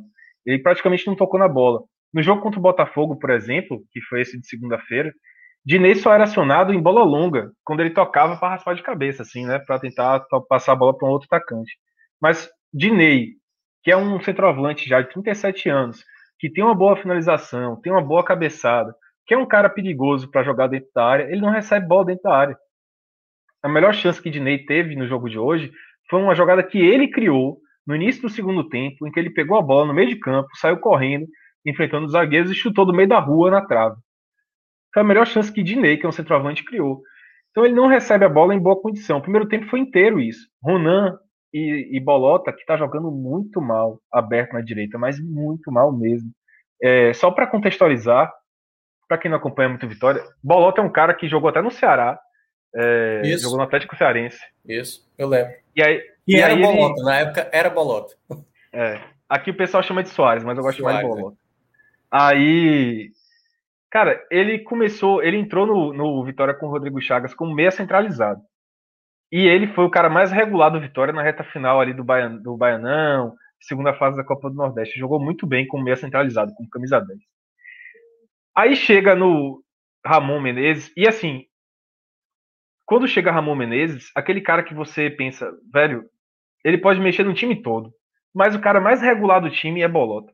Ele não vai mexer em bolota, não tem como ele mexer em bolota. Ele é louco se ele fizer isso. Aí ele vai lá e mexe em bolota. Tipo assim, ele tira a bolota de centralizado e bota ele para jogar de ponta direita, onde ele não tá jogando absolutamente nada. E não é de não é do jogo de hoje, não é do jogo do Botafogo, são vários jogos. Desde que ele foi deslocado para jogar para ponta, ele não tá jogando o que ele sabe jogar, o que ele já mostrou. Por exemplo, contra o Guarani, que foi a estreia do Vitória, ele fez o melhor em campo, disparado, fez o gol, inclusive, contra o Guarani. Golaço, aliás jogando centralizado, Minhoca, jogando centralizado. Aí Ramon Menezes parece que não viu o Vitória no primeiro, tempo, no primeiro semestre aí e tal, botou ele de direito, né, na ponta direita. Então o Vitória tem muita dificuldade de produzir sim, viu? E tende a piorar, porque Dinei é um cara que tá se esforçando muito, é um cara que tá, tá atuando bem, assim, tá, tá se esforçando pelo menos. Mas não dá para ser titular do Vitória. Ele tá sendo titular porque Samuel tá sendo negociado, né? A gente já sabe que Samuel vai ser vendido. O Vitória tem essa urgência financeira. Então, o Vitória vai precisar de um cara para atuar como titular, porque Dinei não vejo essa essa permanência dele como centroavante titular, não. Rapaz, veja bem, eu, eu, eu não tenho nenhuma pergunta para fazer, não, viu, Vilar? Mas eu, eu só queria dizer duas coisas. A primeira é que eu, eu tenho muita inveja de você, bicho. Mais uma vez eu tenho que dizer isso. Porque você começou dizendo que tinha duas coisas que você não entendia no Vitória. Olha, eu tenho pelo menos, no mínimo, 1.500 coisas que eu não entendo do Santa Cruz. Então você dizer que tem duas coisas que não entende do Vitória, isso aí tá, tá resolvido. demais, né? Tá resolvido. Tá resolvido. Outra coisa, é você suave, disse, suave. Veja, veja que eu estou aqui atento. Ó. Você disse que, que é, tem uma coisa assim no Vitória que pô, o, o, o, time que você imagina que é titular, tá mal, não sei o quê, e aí vem os caras no segundo tempo e melhora. Veja, no Santa Cruz é o seguinte: você começa péssimo, você, aí você diz, não tem como piorar. Aí entra os caras e piora. Então eu, eu tenho inveja de você. E a outra coisa que eu preciso dizer: essa piada de dizer que minhoca é um verme, meu Deus do céu, está Tá cansado infame, já. Tá cansado Eu- já, tem tem que trocar É disso. muito infame isso. Eita, Tá Juliana cansado. começou hoje, desculpe. Ela começou, vi lá, completou. É muito infame essa piada. Mas enfim, companheiro, eu tenho inveja de você, viu, companheiro? Ô, Eu Felipe, sigo aqui, eu, mas- tenho- eu quero aproveitar a gente aqui dividindo essa, essa, essa live para lhe falar uma coisa do fundo do coração. Quando o seu time aí, o Santa Cruz, anunciou Adriano Michael Jackson, eu falei, meu irmão, não dura três meses no Santa Cruz. E eu enchi o saco. Eu enchi o saco no grupo lá da gente, lá no, no Redação. Lá. Eu enchi o saco no Clube 45. Eu falei com todo torcedor do Santa Cruz no Clube 45. Eu falei, bicho, esqueça Adriano Michael Jackson. O cara não vai jogar nada no Santa Cruz. Isso aí é dinheiro desperdiçado. Se o Santa Cruz pegasse o salário dele, aí eu não lembro quem foi que falou, cara. Falou assim pra mim: ah, não, mas o salário dele é baixo. Salário baixo e tal, não sei o quê. Eu falei, rapaz, se o Santa Cruz pegasse isso aí, comprasse, sei lá, alguma coisa para melhorar o equipamento do CT, qualquer investimento, irmão, comprar grama nova, regar a grama, botar qualquer coisa para fazer nessa, nessa, com esse dinheiro, era um investimento melhor do que trazer esse centroavante. E dito certo, eu quero aqui me, me, me vangloriar, eu quero reconhecimento aqui pela grande previsão que eu fiz. Eu podia ter salvado, se tivesse me ouvido, eu poderia, poderia ter salvado esse dinheirinho aí. Não, tem- Não, porque Então, você, é- Renato, você falou de dois problemas. Você está dizendo para o Felipe nada, que dos jogou nada. 300 problemas você ia resolver um, entendeu? Um problema dentre tantos. Sim, Então, eu- aí é eu- já que né? você deu esse- né? Então, eu- É, eu queria aproveitar e dar um conselho também para Adriano Michael Jackson, perguntar se por acaso ele tem alguma outra habilidade, né? Porque às vezes você é muito comum isso, você, é, é, você pelo menos acha que é bom em mais de uma coisa. Pai, eu sei fazer isso, sei fazer aquilo, É. e são duas coisas completamente diferentes. Se ele tiver outra habilidade, eu recomendo. Que não seja jogar bola, eu recomendo. Ele, Pode ele ser, pode ser um, uma boa alternativa. Aqui, no, aqui na Bahia a gente costuma falar que o cara, quando mostra assim que não é muito bom, né? Ele tá em tempo ainda de fazer Enem. Pode estudar, fazer o Enem, tentar uma carreira aí diferente. Mas acho que. Depende, jogar no né? Palmeiras. Ele chegou a jogar no Palmeiras, não foi? Foi. Porra. Ele é ídolo aqui na. Ele foi ídolo aqui na, em Salvador, né? Jogando pelo Bahia. Foi ídolo demais, assim. Ele foi muito importante na campanha do acesso. Vilar, e eu tenho mais uma pergunta também sobre essa questão do Vitória. Agora vai ser o confiança fora de casa, né? Algo que o Vitória ainda não conseguiu buscar, né? O triunfo fora. E, e, e aí, e, e aí exatamente a pergunta é essa: o que esperar de- desse próximo jogo? Porque são duas equipes, né? Nordestinas que estão vivendo instabilidade. Cada uma vai olhar para esse jogo como a oportunidade para sair dessa situação. E aí, o Vitória? A Deixa só, deixa eu só falar, gente, olha, se pudesse ter um, um jogo aí, olha, me desculpe a torcida do, do Confiança, me desculpa a torcida do Vitória, mas se pudesse ter um jogo aí que pudesse ter um placar negativo para os dois lados, eu acho que seria esse, velho. Porque, assim, é, é- o Vitória tá numa fase, assim, que nada dá certo, e quando dá certo, que, por exemplo, tantas bolas na trave, é, é aquele prenúncio de desgraça anunciada, porque é, é inacreditável, né? Quando o time consegue até construir e mesmo assim a bola não entra. E o confiança é, é aquela mesma coisa, né? Que tá. é, até mesmo quando consegue embalar um pouquinho no Campeonato Brasileiro, como foi até no ano passado, chegou a ter uma, é, um- uma- um gás, né? Aí chega esse ano, parece que desanda tudo de novo. Tá um negócio muito feio, né? Então eu acho que vai ser um jogo tenebroso de se assistir. No caso Confiança, é, eu entendo. O do Vitória, acho que tem todo, merece todas as críticas. O Vitória tem todas as condições de ter um desempenho melhor. Tanto é que se não subir esse ano, na verdade, tá brigando para não cair, mas se não subir, vai ser algo inédito. O Vitória nunca ficou quatro anos fora da primeira divisão, desde 71 para cá. Tipo, o Bahia já ficou sete, o Sport ficou cinco. E assim, são clubes que têm mais participações do que o Vitória, porque o Vitória ele ficou fora algumas vezes, mas sempre volta logo. Nunca ficou. O máximo é três anos. Essa é a terceira vez que ele fica três anos. Então é um clube que tem um potencial muito maior. No caso do Confiança, eu entendo mais. Ano passado, eu não sei como está como tá nesse ano, mas ano passado era um clube de menor receita. A, a, a, assistir a reta- a- o segundo tempo, não, não só a reta final, mas o segundo tempo do jogo contra o Vasco. É, não gostei muito da, da estreia do Broca, até ver a matéria do Daniel. Assim, ba- batalhou, é, tipo, batalhador Hernani sempre foi. Isso aí nunca, até já nunca ele vai ser criticado por isso pela entrega. De vez quando falta questão técnica, ou então não está no dia bom, acertando a barra, mas é um, é um jogador batalhador. E no final, acho que o, o Confiança estava ali de buscar de buscar o um empate. Teve duas bolas na área ali, uma cabeçada foi até com perigo e outra o cara se atrapalhou. Não achei um, não achei um jogo tão ruim, não. Mas é, a, a, situação do Confiança é, é ruim de uma forma geral, não por esse jogo especificamente, pelo poder de investimento, que dos 20 times da, primeira, da segunda divisão é um dos, dos times com a situação mais difícil. Então, acho que é sempre. Por exemplo, o Brocador ele parece uma contratação acima, não faço ideia, era um dos maiores salários do esporte.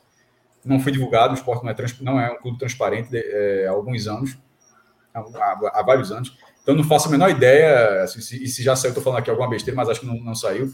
A divisão salarial, é, com quanto vai pagar, porque o Brocador não vai não sei o, o, valor exato, mas para a Série B, assim, para um, um, time que da, do universo do confiança, não é baixo. Não, mas é isso que eu, é tô querendo dizer. Chegou, o que assim, chegou para mim salário dele, é que fala. pode ser perto de 50-50 com o esporte. Então, veja é, só, se for, porque... se for isso, é, para o esporte é ótimo, porque o esporte tá, é, que se falava é um salário cerca de 200 mil, enfim, não tem um dado concreto. Não, não sei se o Confiança pagaria 100 mil, é isso que eu estou falando. Talvez seja Exato, menos. De repente, o esporte, não, o esporte não está nem utilizando. Se for 50-50, me parece, assim, com esse dado que você falou, seria um ótimo negócio para o esporte. Porém, não acredito muito que seja. Esse dado, porque esse acho que a confiança, não sei se a confiança paga 100 mil no jogador. A condição, a condição é muito mais, muito mais é, é uma condição limitadora, não é que seja limitada, é uma limitadora a condição do confiança esse, de uma forma geral na segunda divisão.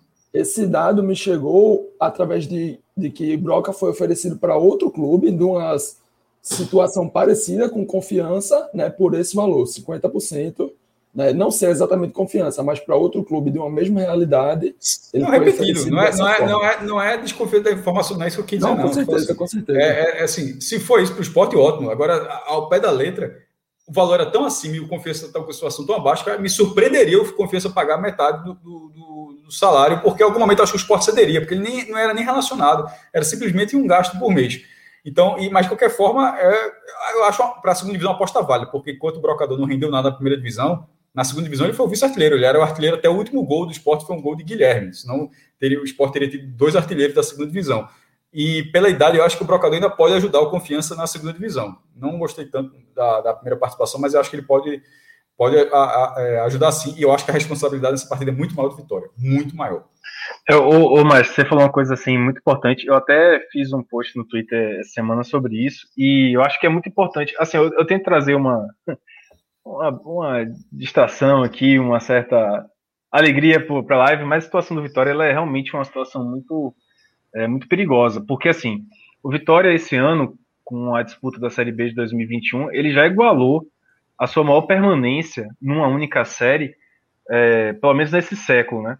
O Vitória, três séries Série B seguidas, o que é que o Vitória conseguiu antes? Né? O Vitória ficou três Série A seguidas, em 2009, 2000, aliás, 2008, 2009, 2010, e também outras, mais uma vez, né, três Série A seguidas, que foi 2016, 2017, 2018. E agora tem três Série B seguida, né? Ou seja, uma permanência, só que num outro patamar, um patamar abaixo. É um patamar de Série B. Já tá igual. Se ele for, né, se ele não subir esse ano, que eu acho muito difícil que aconteça, eu acho que a, a situação do Vitória hoje, né? Ela é muito, muito mais clara brigar realmente contra o rebaixamento por mais um ano seguido. Ele vai para o quarto ano de Série B. E aí ele supera né, a questão de permanência na única divisão. Ou seja, ele se torna, para mim, ele se torna de fato um time de Série B não tem mais aquele papo de que ah, um time de Série A rebaixado, que tá brigando pelo acesso. Ele é um time de Série B, com quatro anos seguidos disputando a Série B. Ele entrou no patamar financeiro, é, tudo de Série B, cultural, de, de disputa, de, de entender seu tamanho, tudo de, de Série B. É, de elenco, de tudo. Quatro anos é muita coisa na Série B, muita coisa. E é, já é a maior permanência do Vitória numa única divisão, desde, desde o tempo que o Vitória ficou 11 anos seguidos na Série A. O Vitória ficou 11 anos seguidos na Série A, 93 a 2004. E é, depois disso entrou numa gangorra muito grande e tal, e nunca se estabilizou, nunca mais se estabilizou numa série. Caiu até para a Série C, voltou e tal, mas nunca mais se estabilizou na série. Dessa vez eu estaria, entre aspas, estabilizado no patamar baixo, que é a Série B. Então acho isso muito preocupante. É, oh, mas eu assinaria, jogo... viu, Vilão? Eu já, aqui, ó, já assinava, quer Série B próximo, quero. Já tá assinado aqui, pô. É, é isso, mas é, é, um sentimento assim que eu tenho de que eu, eu concordo, obviamente que hoje, cara, sei, hoje... Eu, assinaria, eu, acho que o risco existe, mas não dá, eu não assinaria não. Não, eu sei, é porque assim, porque eu entendi o que, que você falou, é. mas assim é muito é. cedo ainda. E é o que falou. Se você assinar isso, é você assinar exatamente o cenário que, que Vitor está descrevendo com nove rodadas, pô. É um cenário muito grave, é um cenário inédito. É tipo não, você assinar, você, é, você reconhecer que está muito mal. está muito mal. Não, mas aí é que mas, tá. O ponto principal que eu quero destacar é o seguinte: quando eu digo assinar a Série B, não é tipo assim o Vitória terminar em 15º, 16 faltando três rodadas e garantir a permanência. O Vitória é salvar, tem né? que fazer dessa competição uma equipe que vai, pelo menos, chegar na primeira parte da tabela. O que a gente tem visto do Vitória nas últimas temporadas é uma equipe que está brigando para a Série C. E o Vitória não é para ser uma equipe que, por mais que vá ficar quatro anos na Série B, que seja como uma equipe que está ali, sexto, quinto, que entra no G4, que sai do G4. A gente já está indo para três anos do Vitória brigando contra rebaixamento para a Série C. Isso é que é mais grave. Diga, Ju. Não, e lembrando que no, no, ano passado, né, o Vitória, quer dizer, ano passado terminou esse ano, né, o, a Série B de 2020, o Vitória sequer entrou no G4. Então foi uma, uma, situação complicadíssima, né, e a gente vendo que o Vitória ainda nesse ano não conseguiu embalar, não conseguiu vencer fora de casa, não está conseguindo se encontrar, então, tá, ao que tudo indica, né, a situação ainda vai continuar é, é, complicada durante algum tempo até se ajeitar, se é que vai se ajeitar ainda nesse ano. É. Eu também assinaria série, uh, mais um ano de permanência na Série B. Agora sim, eu acho, como você falou, Mioca, eu acho que o Vitória. É, eu tô falando isso desde o início da temporada, na verdade, né, nos guias e tal. Eu acho que o Vitória, o ideal para ele, eu, acho muito, muito, assim, muito distante da realidade do Vitória, brigar para subir esse ano é, para a Série A. Eu acho muito longe da realidade do Vitória. Primeiro, porque a Série B é muito mais difícil. Segundo, porque é, o Vitória está muito desajustado. Vai ter confusão, inclusive, política essa semana. É, o, o, Conselho Deliberativo marcou uma reunião importante para avaliar a, o mandato de Paulo Carneiro. É, houve uma comissão especial feita pelo Conselho para poder investigar os atos né, do Paulo Carneiro na, na presidência do Vitória. E agora, essa semana, vai ter uma reunião para poder discutir é, o resultado da apuração dessa comissão especial. A gente acha que vai ter algumas revelações importantes e, e há um, um, um descontentamento, assim, né? Um, há um, uma, um sentimento ruim, assim, já há uma oposição muito forte para o Carneiro dentro do clube e é possível que aconteça alguma coisa de uma cobrança em relação ao presidente que precisa urgentemente dessa cobrança presidente do Vitória, com três anos seguidos, brigando para não cair, é, precisa ser cobrado, né? Ele, ele é o responsável maior por tudo isso que está acontecendo com o Vitória. Não dá mais para colocar a culpa no que aconteceu no passado. Ele vive falando, inclusive, que a culpa, ah, peguei o time quebrado e tal. Mas já são três anos, velho. Três anos da gestão dele. E se ele assumiu o Vitória nessa situação é porque ele sabia que ele podia fazer alguma coisa naquela situação. Vitória, todo mundo sabia que a situação do Vitória já era difícil quando ele assumiu. Já tem três anos já. Então, não adianta ficar colocando a culpa no passado, ficar reclamando das dificuldades. As dificuldades todo mundo sabe que tem. Tá aí o Santa em dificuldade, tá aí o esporte também em dificuldade, e as diretorias estão se virando. É, o esporte, inclusive, em muita dificuldade em 2019, subiu para a Série A. Vitória, numa situação muito parecida, não conseguiu nem, nem perto disso. É, mas, assim, é, falando rapidamente sobre o, o próximo jogo, né? Eu acho que, sobre confiança, eu acho que vai passar muito pelo resultado desse jogo, porque do jogo do Goiás. O Vitória, ele mudou muito a, a, a sua cara para esse jogo. Eu acho que Ramon precisa urgentemente definir uma escalação, uma formação para a equipe. Ele precisa definir se vai ser um 3-4-3, se vai ser um 4-3-3. Eu acho que, por exemplo, se ele prefere que o time jogue com 3-4-3 fora de casa, ele pode também arrumar um jeito de jogar com 3-4-3 dentro de casa. E ele precisa também que o time dê resposta. Guilherme Santos, que entrou no segundo tempo, se ele utilizar ele como titular, eu acho que é uma tendência, né, no lugar de, de Soares Bolota, que Guilherme Santos dê resposta, que David dê resposta com ponto esquerdo, que, que Dinei seja mais um iniciado, é, que Pablo Siles volte a jogar bem, jogou muito mal hoje. Algumas mudanças que ele fez no jogo de hoje surtiram até efeito. A gente, para passar aqui rápido alguns destaques individuais, eu achei a melhor partida do Vitória de Raul Prata, assim. Raul Prata fez a melhor partida dele no Vitória hoje. Jogou muito bem, chegando à frente, meteu bola na trave de cabeça, é, municiou o ataque, deu cruzamento para Guilherme Santos é, chutar a gol e perder um gol até fácil. Uh, Raul Prata foi muito bem, foi a principal válvula de criação do Vitória. Vitória que cria muito pelo lado esquerdo, acabou criando bastante hoje pelo lado direito. É, outro cara que entrou muito bem no time, Cedric, né? Raul Prata já era titular, mas Cedric entrou muito bem no time, funcionando como terceiro homem de meio campo, chegando no ataque, fazendo uma transição mais rápida. Melhor do que Pablo Siles, por exemplo, que jogou até mal. E, e eu, eu espero que esses caras, que, que Ramon dê uma sequência no time, que ele não mexa mais tanto, e que ele consiga é, que esses caras deem resposta. O Vitória precisa de resposta dos seus jogadores. Não adianta os jogadores só darem resposta num segundo tempo quando o jogo já está 1 a 0 porque o resultado vai ser esse, como aconteceu contra o Goiás, vai ser um empate. O Vitória precisa sair à frente do jogo logo no primeiro tempo. O Vitória precisa ter tranquilidade numa partida. O Vitória até hoje não teve tranquilidade. A, primeira, a única vitória do Vitória na Série B, né, que foi contra o Brusque, foi uma virada. Para não ficar tão longe dessa mudança de jogadores, o que é que você achou da, de colocar Marcelo Alves no banco? Achei justo. Achei que ele estava jogando mal mesmo, JP. Inclusive, isso é uma coisa que. Cara, isso é ruim, né, para um, um, um time como um todo, né? Porque Marcelo, JP, a gente vinha elogiando ele, né? Um cara que estava jogando bem desde o início do ano. Era isso. o principal zagueiro do Vitória, assim, ele é, é, um, fizeram... é um jogador sem muito milindre aqui, é um jogador que, para mim, estaria na Série A. Acho que o Vitória é, foi muito bem nessa contratação. Eu acho que ele volta no próximo jogo, inclusive, porque Ramon vai usar três zagueiros, muito provavelmente, e aí vai ser ele com Alas e Thalisson Kelvin. Mas eu acho que Marcelo Alves é titular. Ele tem uma oscilação. Eu, eu entendo que Ramon tenha colocado ele como reserva, para ele né, tomar um banco, tomar um ali uma. botar um pouco a cabeça no lugar, ser um pouco cobrado, se sentir um pouco mal, se sentir cobrado.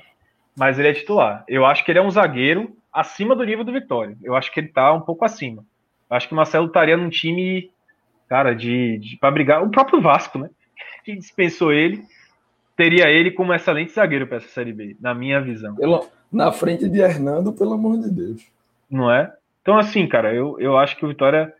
É, a, a, resposta do Vitória naquele jogo de. no próximo jogo contra Confiança vai passar muito pela, pelo que foi absorvido do jogo de hoje. E eu acho, com todo respeito à confiança, mas mesmo lá em, lá em Batistão, é pro Vitória ganhar. Não tem, não tem. O Vitória tem que acabar com essa com esse jejum, né? Só tem uma vitória na Série B. E volto a dizer, foi uma vitória suada, meu amigo, porque saiu atrás do placar contra o Brusque e foi buscar a virada. Vitória até hoje, em nove jogos, vai pro décimo jogo na Série B, não teve paz. Sabe aquela paz de você fazer o gol e poder administrar o placar? O Vitória não teve. Esse é o grande problema. Vitória sempre teve que correr atrás do resultado. Muito bem, acho que a gente conseguiu passar bastante por praticamente todos os, os jogos que aconteceram hoje, né? No Brasil, não se discutiu. Não, não, tu fala no Brasil, não se discutiu mais, não. Eu, me apresenta, se alguém tiver tempo aqui até o final, pode colocar aí no link aí para ver. Ó, nesse link aqui a galera falou mais. Só queria falar uma coisa. Só queria falar uma coisa. horas e 40. Só queria falar uma coisa rapidinho. Meu amigo, assisti a Eurocopa, para depois ver jogo de Série B. Só, só, só a gente. Só é a melhor coisa que existe, é você se é. preparar. É. Porque a saúde tem um, tem um prazerzinho também, você só ter angústia. Não, é pelo contrário, a Eurocopa é, é, é, é interessante, é importante você pô, um jogo legal e tal. Tá, pois eu vou, outra, os jogos eu vou dizer um negócio a você. Muito eu vou dizer um negócio a você. Eu tô na, na vibe inversa. O Santa Cruz tá me fazendo ter abuso de futebol, pô. Eu não aguento ver um jogo de futebol. Eu não aguento, olha. Você pode botar xadrez aqui na minha frente, eu vou assistir tudinho, da pitada. Amanhã tem basquete, Felipe, amanhã. Brasil e Alemanha, valendo Pronto, vaga ótimo. nas Olimpíadas. Ótimo. Agora, futebol eu tô fora. O Santa Cruz tá me fazendo ter abuso de futebol. Mas é isso aí. Inclusive, Itália é, tá liberto, tá Espanha e Dinamarca e Inglaterra. Tudo, os dois jogos em Wembley com a final em Wembley. Eu vou, Manda eu vou Itália e Inglaterra final. Ó, você quer se livrar do esporte, do futebol? Te dou uma dica, ó. entre julho e agosto vai ter um evento aí, um evento pequeno, um evento ruim lá em Tóquio, que vai pronto, você vai poder, meu amigo, ó, fazer um detox é- total do futebol. Olha, Vocês estão preparados para a live você né, tocou... ah, lembrando que tem futebol na Olimpíada. Tem, tem futebol. Olha, eu vou jogar água suja aqui, já que acho que a gente acabou essa porcaria. É, aí, porque é o seguinte, a minha filha, rapaz, ela, ela adora, ela tá, adora, é, é, é, tá nessa vibe que ele viu a Olimpíada, não sei o que, não sei o que. E a gente tá assistindo um jogo de, de vôlei, e aí, naquela Liga das Nações, não sei o que. Aí falou, não, não, porque a seleção brasileira. Ele perguntou, mas o que é seleção? Eu disse, não, filho, é o seguinte, são os melhores jogadores, entendeu, da equipe. Aí ela disse, então o Pipi foi convocado para a seleção de futebol? Porque né? Porque eu disse a ela, só porque eu tinha dito a ela faz uns dois anos, só que eu não. Lavagem, isso, né? lavagem é. cerebral. É, Agora... porque eu disse, eu oh, disse que Pipi, era Pipi, Cristiano Ronaldo e Messi, os melhores jogadores do mundo. Aí, foi convocado. Aí eu disse, não, veja, não é bem assim, porque na Olimpíada, aí, tá, o futebol tem a questão de idade, não sei o quê. Aí joguei lá e tá tudo certo. Vou te falar que Firmino tá, qual, tá quase pipico, viu? Tá, um amigo nosso, nada, um amigo nosso, meio, meio de, de meio de Felipe, é, e esse é, é, é, a criança que hoje é maior de idade, porque essa história é 2008, 2007, 2008. Nossa, 13 anos São Paulo atrás. sendo campeão brasileiro, isso faz muito tempo. Esse, menino, esse era uma criança ali, e hoje esse menino já é maior de idade, já deve ter feito 18 anos. Esse nosso amigo, torcedor do Santa Cruz, e obviamente é, e querendo que o filho dele fosse santo, e é santa, mas assim, a tática era assistir. O, o Santa, como já foi falado no começo dessa gravação, o Santa está muito mal em 2007. Em 2008 acabou rebaixado ainda da terceira para quarta. Qual era o segredo? Largou o Santa. O segredo era assistir aos jogos do São Paulo no mudo. No mudo, para não ter o cara São Paulo. Vem, vem quem? Não, no mudo, no mudo. Aí o pai narrava o jogo. Aí só, ó, meu filho, ó, o Arruda como tá hoje. Aí botava assim. Agora eu vou te falar, viu, cara? Se ele escolheu mal, porque tipo, 2008 é mentira. Cá, não, é mentira, 2008 é para cá só foi do taça. Pergunte, não, mas veja só, mas funcionou. Pergunta se eu quero saber aquele. Pergunta se a mentira é verdade. Faz aqui o Arruda como está hoje. Aí... Não, é verdade. Quando ele descobriu que, na verdade, São Paulo era Santa Cruz, é uma confusão na briga, aí já. Era uma coisa Santa só? Cruz, São Paulo era uma coisa só? Não, é, não é, aí o Pirral olhou assim, pô, pai, tu me enganou. Ah, beleza, já, já foi, pronto, tá tudo certo. Foi melhor, foi melhor, porque se Olha, fosse, se fosse com um menino de 4, 5 anos de idade, ali, 2007, 2008, era uma tortura, pô. Pelo amor de Deus. E se o esporte, e se, e se o esporte tiver mal, bota pra ver jogo do Flamengo, é? É uma tática, é uma tática. Não, não, é, tem um problema, porque o número é diferente. Um é amarelo, outro é branco. É o cara, olha esse número aí. Aí o cara já olha assim, estranho, já. Não, mas se for, se for mais desatento aí, dá para passar. Não, Ju, e ainda tem outra coisa. A Ruda e Morumbi, o cara vendo assim lotado, passa. Agora, Ilha do Retiro e Maracanã é foda para é, dizer. Tá, tá que, só Maracanã e a ilha aí. O cara, pô, tá. Ô, Cássio, eu vou dizer. Fecharam o anel, fecharam o anel. Chama o Roberto aí, pô. Chama o Roberto Fernandes aí para acabar logo a live. Tá ah, o, Vitória, o Vitória dá para enganar com, com o Flamengo. Dá para enganar. Já enganou muito. Né? Olha só, olha só, para a gente chamar o, o, Roberto Fernandes, mas calma, deixa eu só pelo menos encerrar a live bonitinho para ter esse áudio para jogar no podcast, porque a gente tem que pensar em todos os nossos públicos. Então, agora, para encerrar, atenção, edição, vamos lá. Quero agradecer a todo mundo que ficou com a gente até agora. Foram 2 horas e 47. Olha só, vocês aguentam a gente, viu? Vocês ficam dando, dando essa moral. A gente vai continuar falando cada vez mais. Quero agradecer também aos meus colegas de live, Cássio Zirpoli, Felipe Assis, Vitor Vilar, JP Pereira e Thiago Minhoca e todo o pessoal da edição. Meu muito obrigada. Um grande abraço, até a próxima live até o próximo podcast. Tchau, tchau.